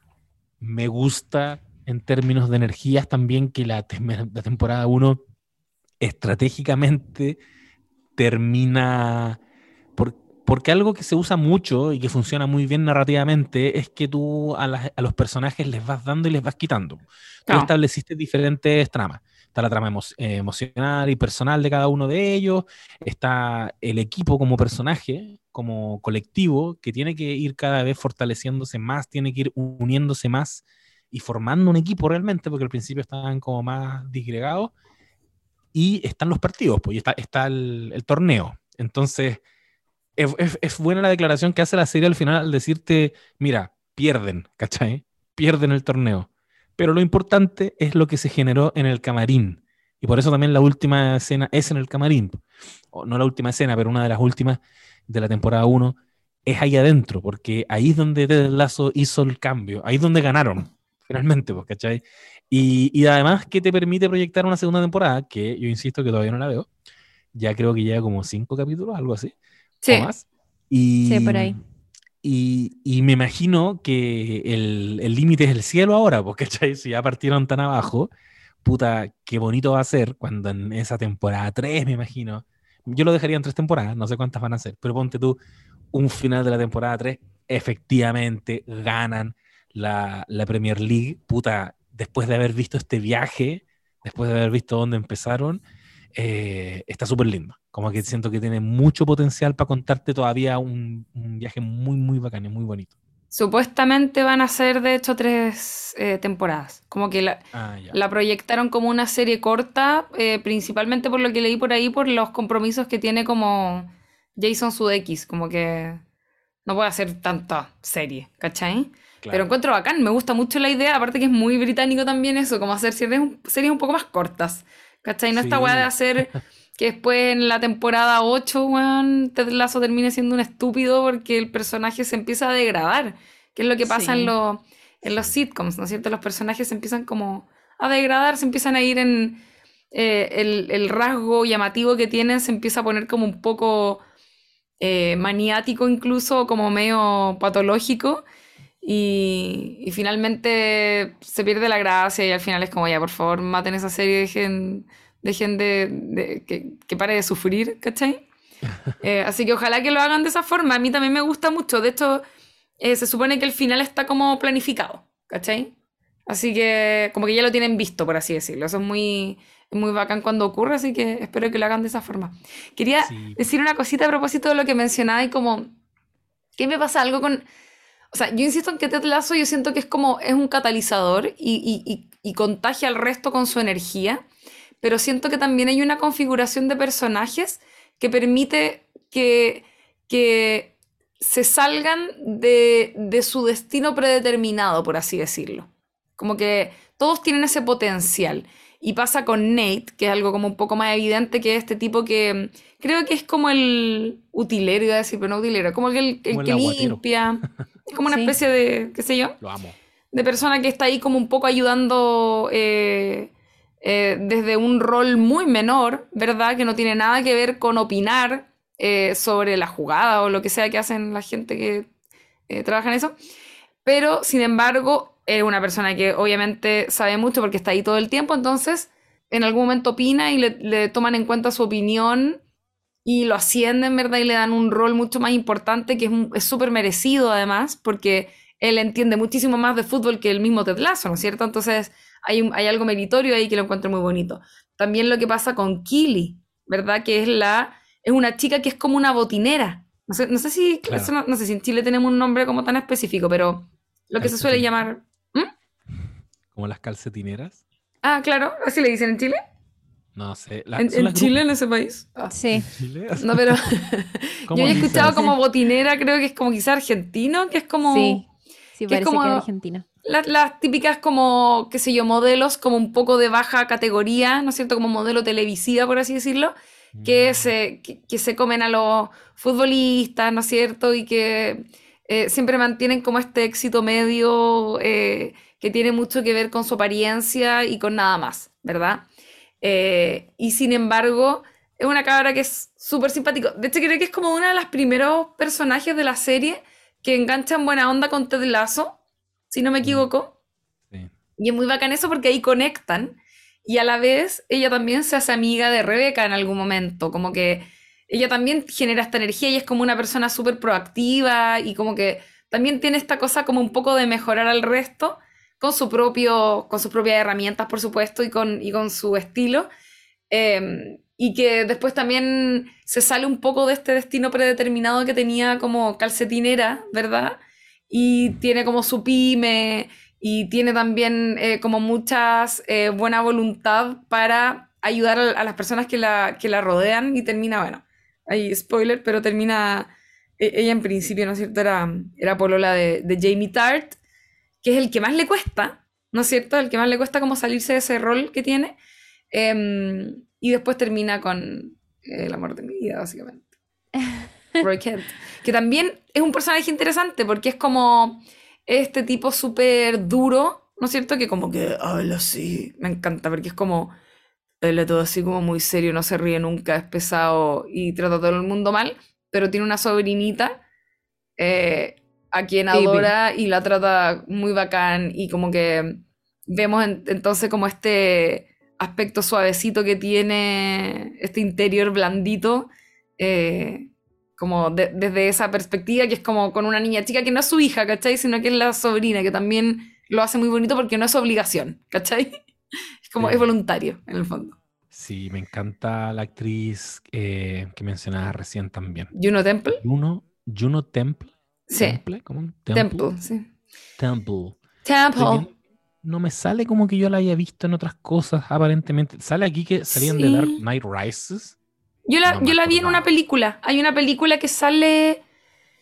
Oye, quizás estoy inventando con lo que voy a decir. A ver, déjame buscar como para no mentir. Pero yo vi una película hace un tiempo donde ella mm, es como una stripticera que se va a vivir como con una con un matrimonio. Es que, que- voy a mentir con lo que voy a decir. Pero eh, por mientras. Sale, sale en Atonement. Así se. en Maléfica. En Maléfica estaba viendo justamente.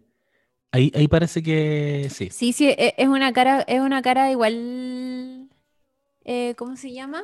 como que la hemos Eh, visto. cono- es, es- sí, es conocida. Igual en The Pretenders sale. Mira, y parece que hizo. A ver, no, ya es que estoy como por inventando Oye, un- cosas. Es muy bacán el personaje de Killy porque ella finalmente encuentra un lugar dentro del Richmond más allá de la relación que tiene con Jamie Tart. Y ella eh, es real que es súper generosa, po. Como igual que Ted Lasso, pero en una, en una eh, sintonía diferente y de maneras diferentes también. Pero, mm, pero tiene una como, no sé, como un ángel que es muy especial, Kili. Y eso le permite también, y, y toda su experiencia también como influencer y como eh, modelo y, y- y persona que ha trabajado en publicidad, eso termina siendo una herramienta que, que le sirve también al Richmond, que puta, tiene que financiarse de alguna manera y encuentra como un puesto de trabajo. Eh, donde de a poquitito va haciendo cosas. Me gustó que pasara eso porque si no hubiese quedado para siempre como eh, la ex pareja de Jamie Tart y la ahora pareja de Roy Kent, pero como tiene este lugar dentro del club, también la vemos eh, en tramas que no necesariamente tienen que ver con las relaciones que tiene o no con estos jugadores, Claro. eh, amorosamente digo. Oye, ya sé dónde la vi. Yo la, es que por esto les quería mencionar, porque algo que a ustedes les va a agradar. Eh, ella actúa en un papel bastante protagónico, no, no es la protagonista, pero es como el personaje que llega como a irrumpir en la vida de eh, un personaje interpretado por Catherine Hahn, que a ustedes les gusta tanto, en una Sí. película que se llama Afternoon Delight, y creo que estaba en Netflix y por eso la vi, eh, porque además es una película que dirigió y escribió Joey Soloway, que es le creadore de Transparent también. Ah, ¿Ya? Sí, la cacho. Estoy Está- viendo, estoy viendo el póster. Ya, buena. Esa, No la, no la he visto, pero la cacho y ¿sabéis qué? La he visto a ella como en esa época, que es Ah, mucho ya. más joven, no sé, no sé de, cuánto Sí, de cuándo será esta película. este, estaba ¿Cuándo es? chiquitita, es como. A ver, te digo el- 2013. No, igual no hace, 2013. no hace tanto, pero Son pero casi sí 10 se- años. sí. porque va a Sí, ser no, sí, igual. 2022 mañana. Em, sí, po. Y, y la película igual es buena. Yo me acuerdo que la vi, la vi así como muy de la nada y me, me agradó. Y ahí ella tiene como un personaje súper súper bueno, y- importante. Y, un dato que no se puede no decir, como lo había comentado la Chiri, eh, Bill Lawrence es uno de los desarrolladores principales de esta serie, podríamos decir showrunner, que creó la serie, conocido por la serie Scraps. Y, y por lo mismo también está súper interesante lo que me estaba topando acá, que eh, el capítulo 2 es dirigido por Zach Braff. Sí. Sí. Está nominado, de hecho. Ah, Ah, ¿En ¿no? serio? Oye, Sí, ¿y sabéis? ¿Sabéis qué otro datito es importante decir?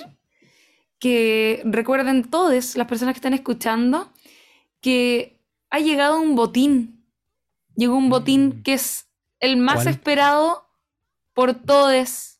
El botín de Lays, porque en todos los empaques de chitos, eh, papitas y doritos vienen premiados con platita y con un premio de 150 millones a repartir. Así que vayan a comprar sus papitas, sus chitos y sus doritos, porque nunca ganar platita había sido tan rico. Así que péguense una carrerita ahora mientras nos están escuchando, se compran su cosita y entran en esta dinámica que es bien interesante todo esto para poder concursar, porque el botín de Lays puede ser suyo. ¿Cómo la Voy. ven? Como la Voy ven de todas amiguitos. maneras.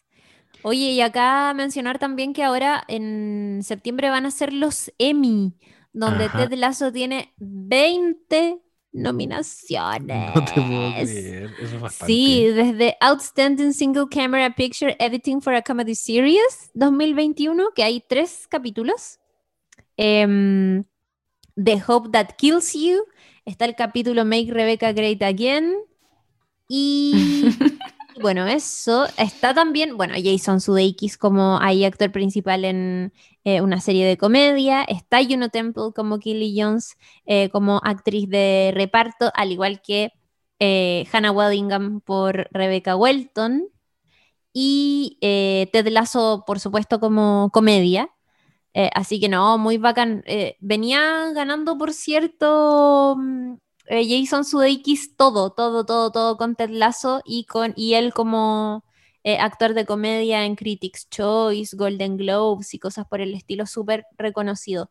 Está Brett Goldstein Lula también nominado como actor de reparto Oye, en una serie de comedia. ¿Sabéis que leí en un momento mientras estaban ahí comentando lo de Derek? Como que le pegué la sapiada en el IMDB.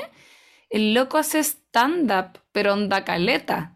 Es comediante de stand-up. Ah, Necesito ver eso stand-up. Si es fome, marido, me muero. ¿eh? Pero si es Búscalo en fome, Instagram. si llegase a ser fome, eh, lo encontraría terrible. Como que se me matarían todas las pasiones. Por favor, que sea demasiado divertido. Mira, tiene Instagram, Brett Goldstein. La vamos a buscar al tiro. Tiene Seguir. 83 mil seguidores. 83 mil o millones. Ah, ya. No, 83 mil. Goldstein. millones. Y sube stories. Oye, que es la persona más famosa del mundo porque es demasiado bonita. Oye, Ay, qué estaba mirando buena. acá. Necesito saber qué capítulo es Make Rebecca Great Again. Me cae bien, Rebeca, A todo ver, esto. me tinca que es el del karaoke, ¿o no? ¿Puede ser ese? Ah, puede porque ser. Me encanta ese capítulo. Lo quería y mencionar hace además- rato.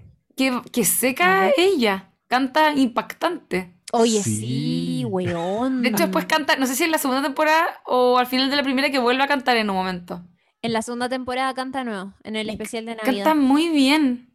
Y, y ahí aparecen Claro. esos detallitos que mencionábamos antes, pues como que no es que Ted Lasso vino a revolucionar un lugar, un muro de hueones que no tenían forma de cambiar, sino que todos tenían algo ahí adentro que los hacía tener este potencial. Y lo digo particularmente por tu marido Roy, que, que hay un detallito muy, muy bonito que él también está cantando la canción de Frozen mientras ella canta el escenario. Como que solo mueve los labios, ¿cachai? Obvio que se la sabe, po, por la que se la sabe por sobrina. la sobrina, por algún motivo se la sabe de memoria, pero, pero no, es, no es un tema, ¿cachai? Es como en el paneo, tú ves que él está moviendo los labios, o sea, un- una serie con energías mucho más men, te diría, se podría detener en eso, como, ay, te sabéis la canción de Frozen, jaja.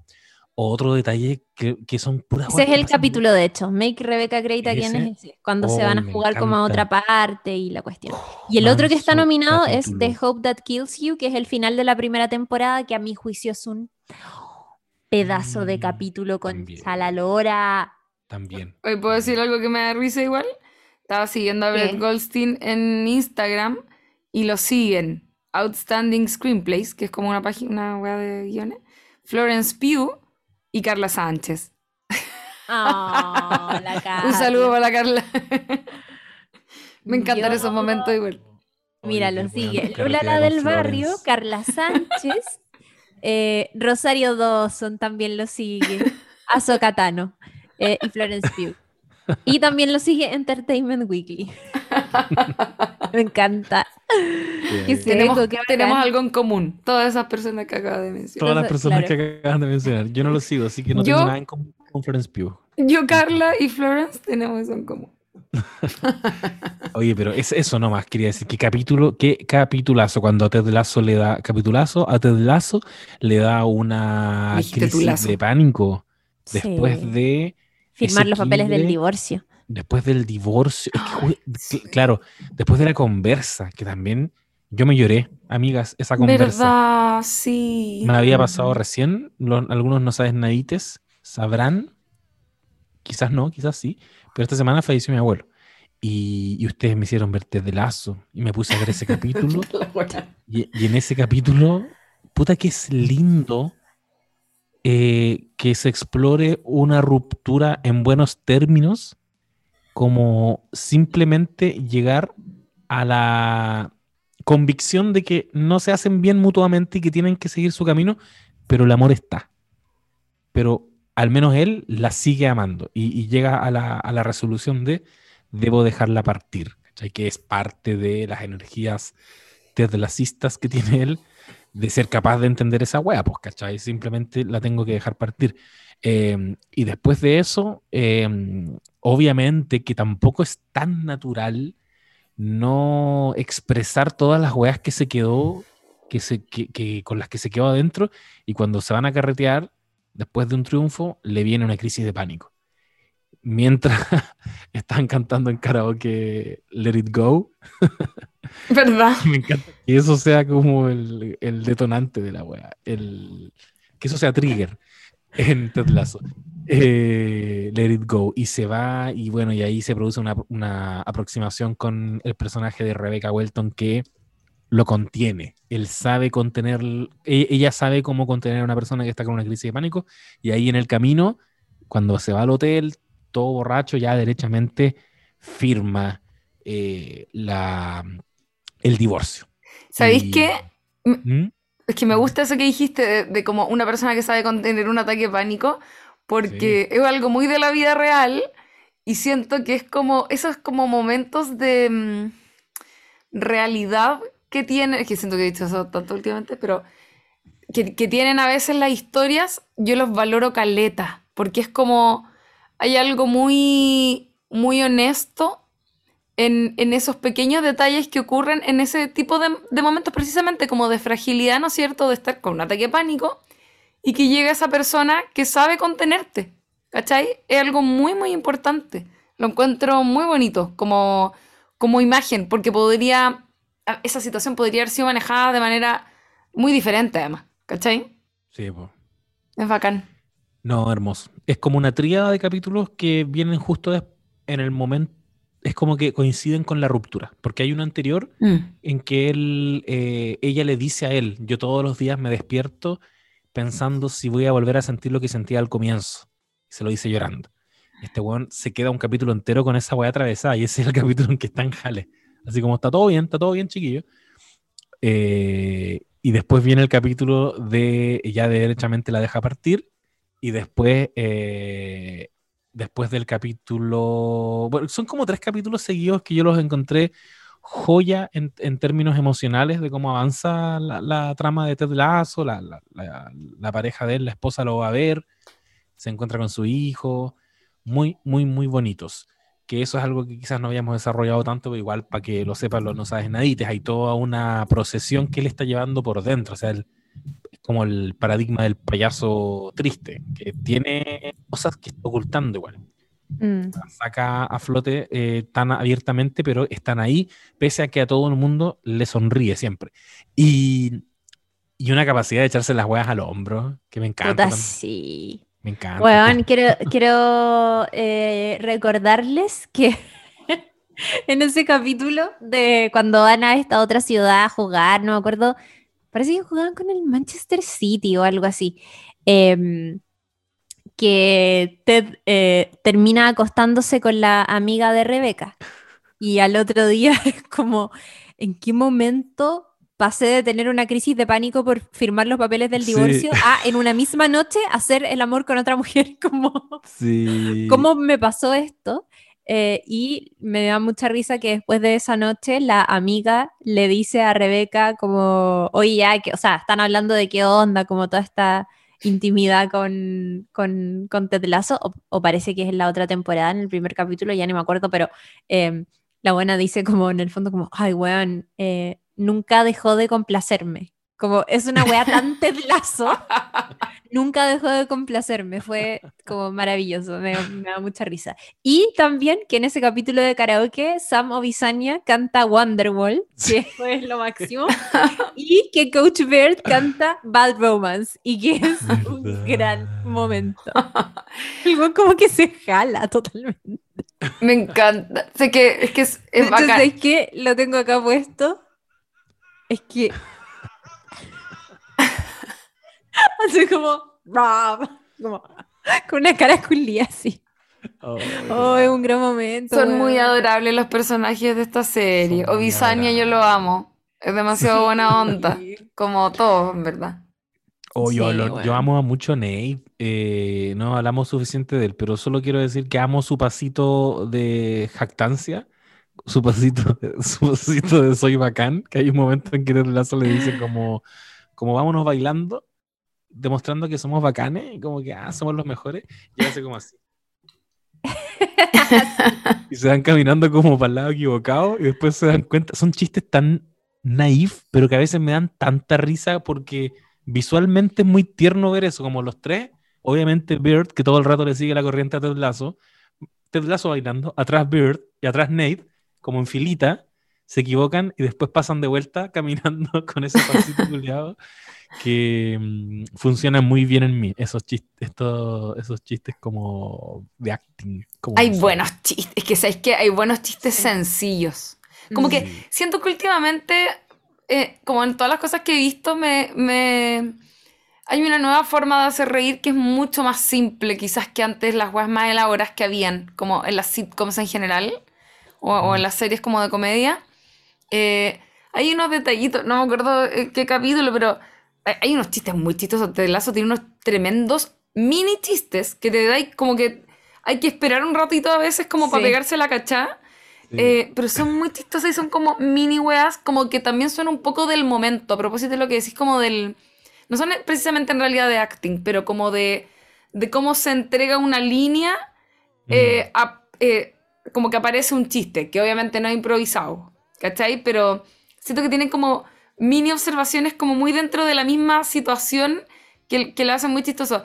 Hay, hay un momento en que se ríen como de cuando, mm, creo que es la primera temporada, que es cuando deja de hacerle sentido una palabra y huevean con eso como todo el capítulo, como cuando repetís mucho una palabra al punto Sí. de que ya deja de tener... La encontráis rara, como cuando la, cuando la decís como, ¿se dice así? Como, Plan, Claro. plain, plan, Claro. sí. plan. Claro. Plan, plan, plan. Es muy divertido, como ese tipo de weas me encanta. Insisto, son como también eh, es muy sencillo. Son chistes muy sencillos, pero que, que salen muy bien. Es otro tipo de comedia. Ojo, totalmente. Ah. Yo siento que es otro tipo de comedia la que tienen en esta serie. Sí. Y tiene caleta de comedia como de cultura pop, como Mm. de ci- citando canciones, citando bandas, películas. Sobre Claro. todo ahora la- en, la, en la temporada tienen este capítulo sobre las comedias románticas, ¿cachai? Eh, Ah, no tiene cachaba. mucho de eso.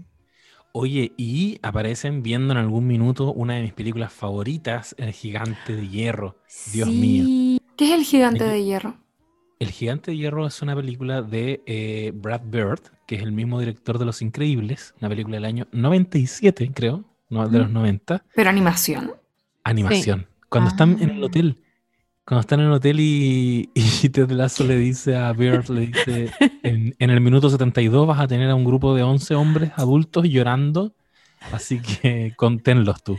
Me ¿Verdad? encanta que random que hayan elegido, que hayan elegido, obviamente no es aleatorio, hay, hay algo que analizar ahí que no lo analicé para este podcast, después quizás se me va a ocurrir, pero es que igual el gigante de, de hierro es, es un es fuera del agua, ¿cachai? Es un, es un robot que llega a, a la Tierra, o sea, no, no llega a la Tierra, es como supu- supuestamente es tecnología soviética que cae en Estados Unidos y que lo persiguen porque es peligroso y lo tratan de matar, pero eh, hay un niño que se hace amigo de él, la lógica muy como de ET, ¿cachai? Ajá. que le enseña a expresarse y que le, le enseña a comunicarse. Igual ahí tienes la conexión, po. Es como, Claro, es- yo creo que es una cuestión temática, más que esconder quizás como un significado oculto. Sí, Es pensar en una historia que es emocionante y que va a hacer precisamente llorar a un grupo de hombres adultos, ¿cachai? gran película. Altísima. Oye, amigos, Sí. antes que terminemos, necesito recordarles que llegó el botín más esperado de todos.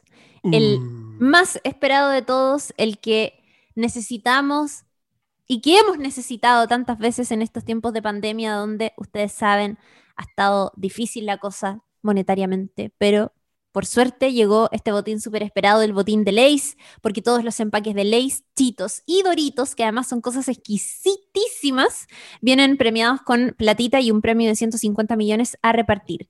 Nunca, absolutamente nunca, ganar platita había sido tan rico. Vayan a su local más cercano y atentos, atentes, porque el botín de Lays podría ser de ustedes. Así que para que lo consideren, nosotros hemos estado haciendo capítulos este último mes gracias ahí eh, a, a esta campaña de Lays y hemos comido papitas De lo lindo. Dios mío, qué cosa más rica. Hoy día estaríamos comiendo de no ser porque estamos grabando a distancia. Pero yo te lazo, me he bajado cuántos paquetes de, de papitas fritas. Oye, grabando toda- presencial ahí donde la Lula, salen paquetes, pero es que. Uf. Oye, al final el, el videíto de papas existió.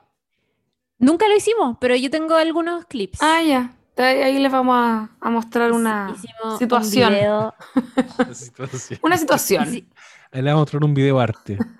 un video Sí. arte de nosotros disfrutando papas fritas Lays. Em, De una que- manera hermosa porque está complementada con otros alimentos y Sí. Nos fuimos en la salió- ola igual. Sale un sticker de yo Salió sticker. jalándome papa frita, pegando una línea, tirando una línea de papas.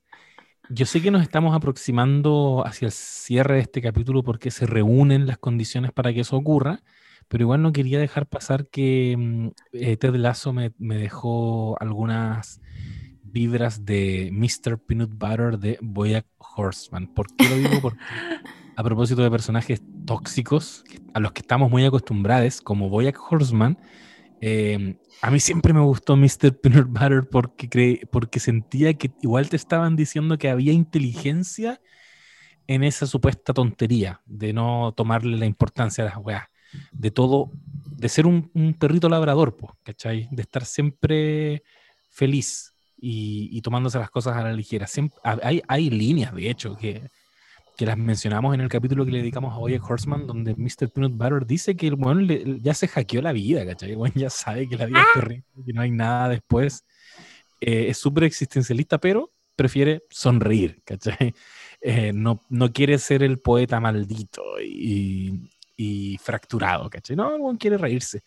Eh, igual que Ted Lasso, igual que nuestro querido amigo Ted que le vamos a estar haciendo un seguimiento porque están, eh, está en curso su temporada 2, que apenas termine, yo creo, me gustaría, no quiero comprometer nada, pero al menos me gustaría que eh, le dedicáramos capítulo completo a la temporada 2, cuando llegue el momento. Por Sí, supuesto. de, de todas maneras, quedan pocos Onofre. capítulos, así que ahí lo, lo vamos a estar comentando. Eh, pero hoy, weón, qué bacán que hayáis sacado colación a una de las series favoritas de este podcast. Sí, de las regalonas. Ahora tenemos Sí. nueva serie favorita. Oh, Oh. Oye, pero es que sabéis creo que que por este año. Sí, es que, es que eh, no tiene que haber una por encima del resto. Igual es como uno la echa en un saquito, ¿o no? Como que Sí, echan en el no, saquito me todas las que te gusten. Eh, hoy día, hoy día alguien eh, vio como un posteo de algo de Bojack Horseman y me acordé y fue como, wow, era tan buena. Como que, ¿sabes qué me pasó? Que vi un, un fotograma y como que se me llenó el cuerpo de la sensación que tenía cuando veía esa serie. ¿Cachai? Que Me- como que uno le pasa eso. Sí, Eso pasa me ha pasado. Y fue como, Sí. oh, qué bonito. Y además, solo decir, y voy a hacer esto en vivo así para obligarlos. a- No, pero comenten después la gente que escuchó este capítulo, si por ejemplo les gustaría hacer un capítulo de Crazy Ex Girlfriend, que es una serie que me acabo de terminar de manera obsesiva un poco, em, y que para comentar está re interesante, porque es, yo creo que hay series que son comentables. Por ejemplo, eh, yo creo que Ted Lasso como serie en general es comentable por, por lo que provoca, por lo que genera y por lo que expresa, pero yo no sé si, por ejemplo, la trama de... eh, la trama en sí vale la pena tanto comentarla. No sé si me explico. Como que Sí. los personajes y las sensaciones que evoca eh, están bacanes y vale la pena comentar. Pero, por ejemplo, a partir de lo. A menos que hayan como eventos demasiado sorprendentes en la temporada 2, yo no sé si nos va a dar como tanto tema de conversación que ya no hayamos hablado ahora, por ejemplo. ¿Cachai? Claro, Estoy de acuerdo. Pero, pero hay, hay series como por ejemplo Bojack Horseman que te dan mucho tema de conversación porque pasan por un montón de temas interesantes que no se han hablado antes o la forma que tienen de hacerlo también está re interesante eh, y Crazy Ex-Girlfriend tiene algo de eso, como, eh, en fin, habla mucho de salud mental, tiene como un montón de, elementos ahí que están re interesantes, así que si se motivan ustedes y si la gente que escucha este podcast tiene ganas de que la comentemos, péguense un comentario ahí en el Instagram o algo, para que armemos una, una moción para, para hacer ese capítulo. Hay que tomarse su tiempo, sí, porque son cuatro temporadas, pero yo me las vi, eh, insisto, obsesivamente en muy pocos días y, y está buena. Y lo comenté hoy día en mi historia de Instagram además y tuve harta respuesta ahí como para que firmen la la petición ama. de change.org se viene, o sea, promovida por Lula Almeida.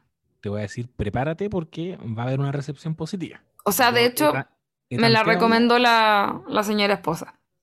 La, la A mí no me esposa y- gustó, weón. Pero ¿hasta dónde llegaste? Termina. Es que vi como dos capítulos y la encontré insoportable, como que no pude. Ah, ya, puede ser. La Pero pueden hacer el capítulo ustedes.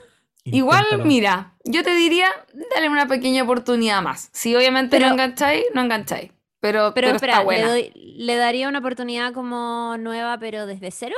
¿O, o sigo viendo? No, seguir, seguir, sí. Ah, ya. No es Sí, que hay una trama que te va a volver loca, pero, pero tiene un tipo de comedia, de, un tipo de humor que está bueno y a la vez tiene- se tiene un arco re interesante la serie porque parte muy light, pero después se pone media dark y eso está bueno igual. Son difíciles los personajes, son de difícil llegada, de difícil entrada, eh, pero me pasa que llega un punto en que también los quiero bastante y por otros motivos distintos a los que hablamos en este podcast, Sí. yo estoy viendo la temporada 1 todavía y me gusta mm, en varios niveles, estoy bastante dispuesto, si así lo quisiera, el, el no sabes nadismo, estoy bastante dispuesto a comentarla. Tiene, hay un capítulo que tiene unos guiños a Alicia en el País de las Maravillas, así que están... Es que es todo el rato, sí, po. Y es todo, o sea, esa serie sí que está plagada de cultura pop.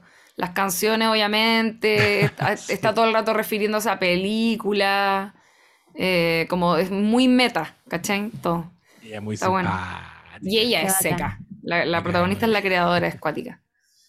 Em, algo les iba a decir, me encantó ese concepto, el no sabes nadismo. Em, yo estoy cachando que se están reuniendo las condiciones, amigas, así que ustedes me dicen nomás. Sí, se están reuniendo las condiciones. Yo estoy al borde del. Alzheimer, además. Vean Ted Lasso en Apple TV Plus. eh, ahora está la segunda temporada. Ma- bueno, esto no lo van a escuchar. Bueno, todos los viernes hay capítulos nuevos. Así que para que estén atentos y estén ahí revisando todas las, no- las notas de prensa que le están haciendo a la segunda temporada, porque está bacán también eh, el proceso de, de hacerla y de los nuevos temas que se presentan y todo. Así que eso, pues si se perdieron algún capítulo anterior de No Sabes Nada, vayan y retómenlo o escúchenlo desde cero. Está todo, todo, todo, todo, todo, todo nuestro historial de episodios en nuestro canal de Spotify, al que se pueden suscribir, se pueden, lo pueden seguir para que eh, no se pierdan ninguna novedad cuando subamos nuevo contenido. Y si te gustó este episodio o cualquier otro, recomiéndaselo a alguien más para que hagamos crecer la comunidad del No Sabes Nada o, como le decimos los amigos, del No Sabes. Eh, y eso, pues sigan la cuenta de Instagram, No Sabes Nada Podcast, porque ahí estamos también subiendo contenido a diario, novedades del mundo del cine y las series y todas esas cosas.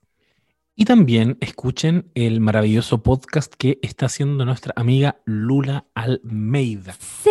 ¿Nosotros en el cine o me equivoco? Nosotros, Nosotros en, el cine. En Lo el pueden cine. encontrar en Spotify. También está ahí el link en mi video de Instagram, si es que me siguen en Instagram. Eh, son cinco capítulos, están súper buenos. Ah, lo digo yo que lo hice. Pero además. eh, Confirmo. Está, está bueno, analizamos cine, hablamos de sexualidad, hablamos de hartas películas eh, de todo tipo. Eh, a mí me, me- gustó mucho hacer esa pega y además, eh, si bien es difícil sostener una conversación conmigo misma por tanto rato, eh, creo que estuvo interesante, así que pasen a escuchar. Nosotros en el cine lo encuentren ahí en el Spotify. Te quedó buenardo. Te hackeaste el conversar uno mismo. Creo que te sale bastante bien. Se te Sí. da. Se te me da. muy Súper bien. bien, amiga. Adhiero que no es fácil. Súper buen ritmo y además que el contenido está súper interesante, weón, de verdad. Oh, qué Yo bacán. La otra vez le tiré mucho amor al podcast porque me gustó mucho, mucho, mucho el trabajo. De, y, y siento que está como súper completito y redondo como podcast, como contenido. Como desde el contenido, la narración, el guion, eh, el tono de voz, los sonidos, el montaje está, weón, está finísimo. Así que para que lo escuchen. Todo es en el cine.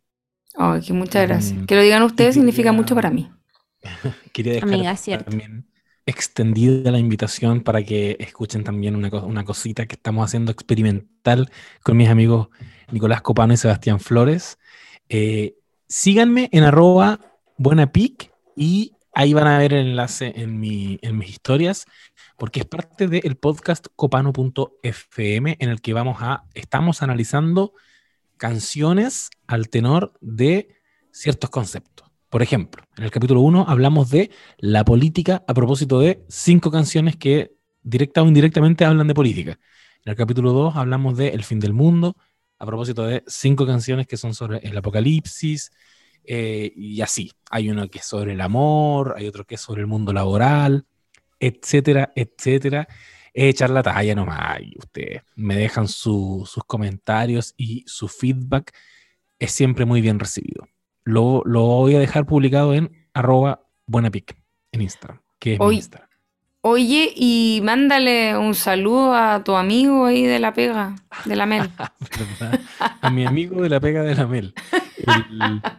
se llama Alex Araya y el otro día me, me soplaron, Alex, que escuchas No Sabes Nada podcast. Alex es compañero, efectivamente, de trabajo de mi señora esposa y eh, no, no he tenido la oportunidad de decírtelo personalmente, pero me caes muy bien. Y me, me gustó mucho saber que escuchabas el No Sabes Nada. Dijo que escuchaba el No Sabes Nada y que también escuchaba a las amigas, que estaba ahí, a las amigas en el cine, o al cine con las amigas. Así que un abrazo, Alex. Eres grande. Eres un grande en el comunismo chileno. Te quiero Y- mucho. Y se agradece mucho que la gente escuche el podcast. Gracias a todas las personas que nos escuchan. Creo que no sé si algo que, que digo normalmente, pero todas las personas, las que conozco y las que no conozco, qué bueno que nos apoyen con nuestro trabajo que venimos haciendo hace un montón de tiempo. De hecho, este es nuestro capítulo 96, creo que dije al comienzo. Ujú. Ya quedan cuatro para el 100. ¿Cachai? Heavy. Y onda, más encima, eh, y- y hoy día estaba sacando el cálculo, vamos a cumplir, ¿cuánto? ¿Llevamos cuatro años o más? El primer capítulo es ¿Fue del 2017 o no? Diciembre de 2017. O sea, Oh. ¿estás Se riendo de mis dedos? sí. Que estoy Sí, contando cuatro. con las manos. Em, N tiempo. N tiempo. N. Imagínense esa época cuando se reían de mí porque decía que los capítulos bimensuales eran cada dos meses. Oh, cuántas cosas. Ay. Deberíamos hacer un capítulo eh, recordando cosas, como Claro. esos capítulos especiales de sitcom. Sí. ¿Se acuerdan La cuando? Y mostramos todas las veces que yo he dicho X cosa. Todas las veces que he dicho estamos en condiciones de ir cerrando este capítulo. Es verdad. Un besito grande, nos leemos en las redes sociales y nos vemos siempre donde ustedes quieran en un nuevo capítulo o un antiguo capítulo de No Sabes Nada podcast que está disponible ahí en nuestro canal de Spotify. Que estén muy bien, no sabes nadites. Adiós. Adiós.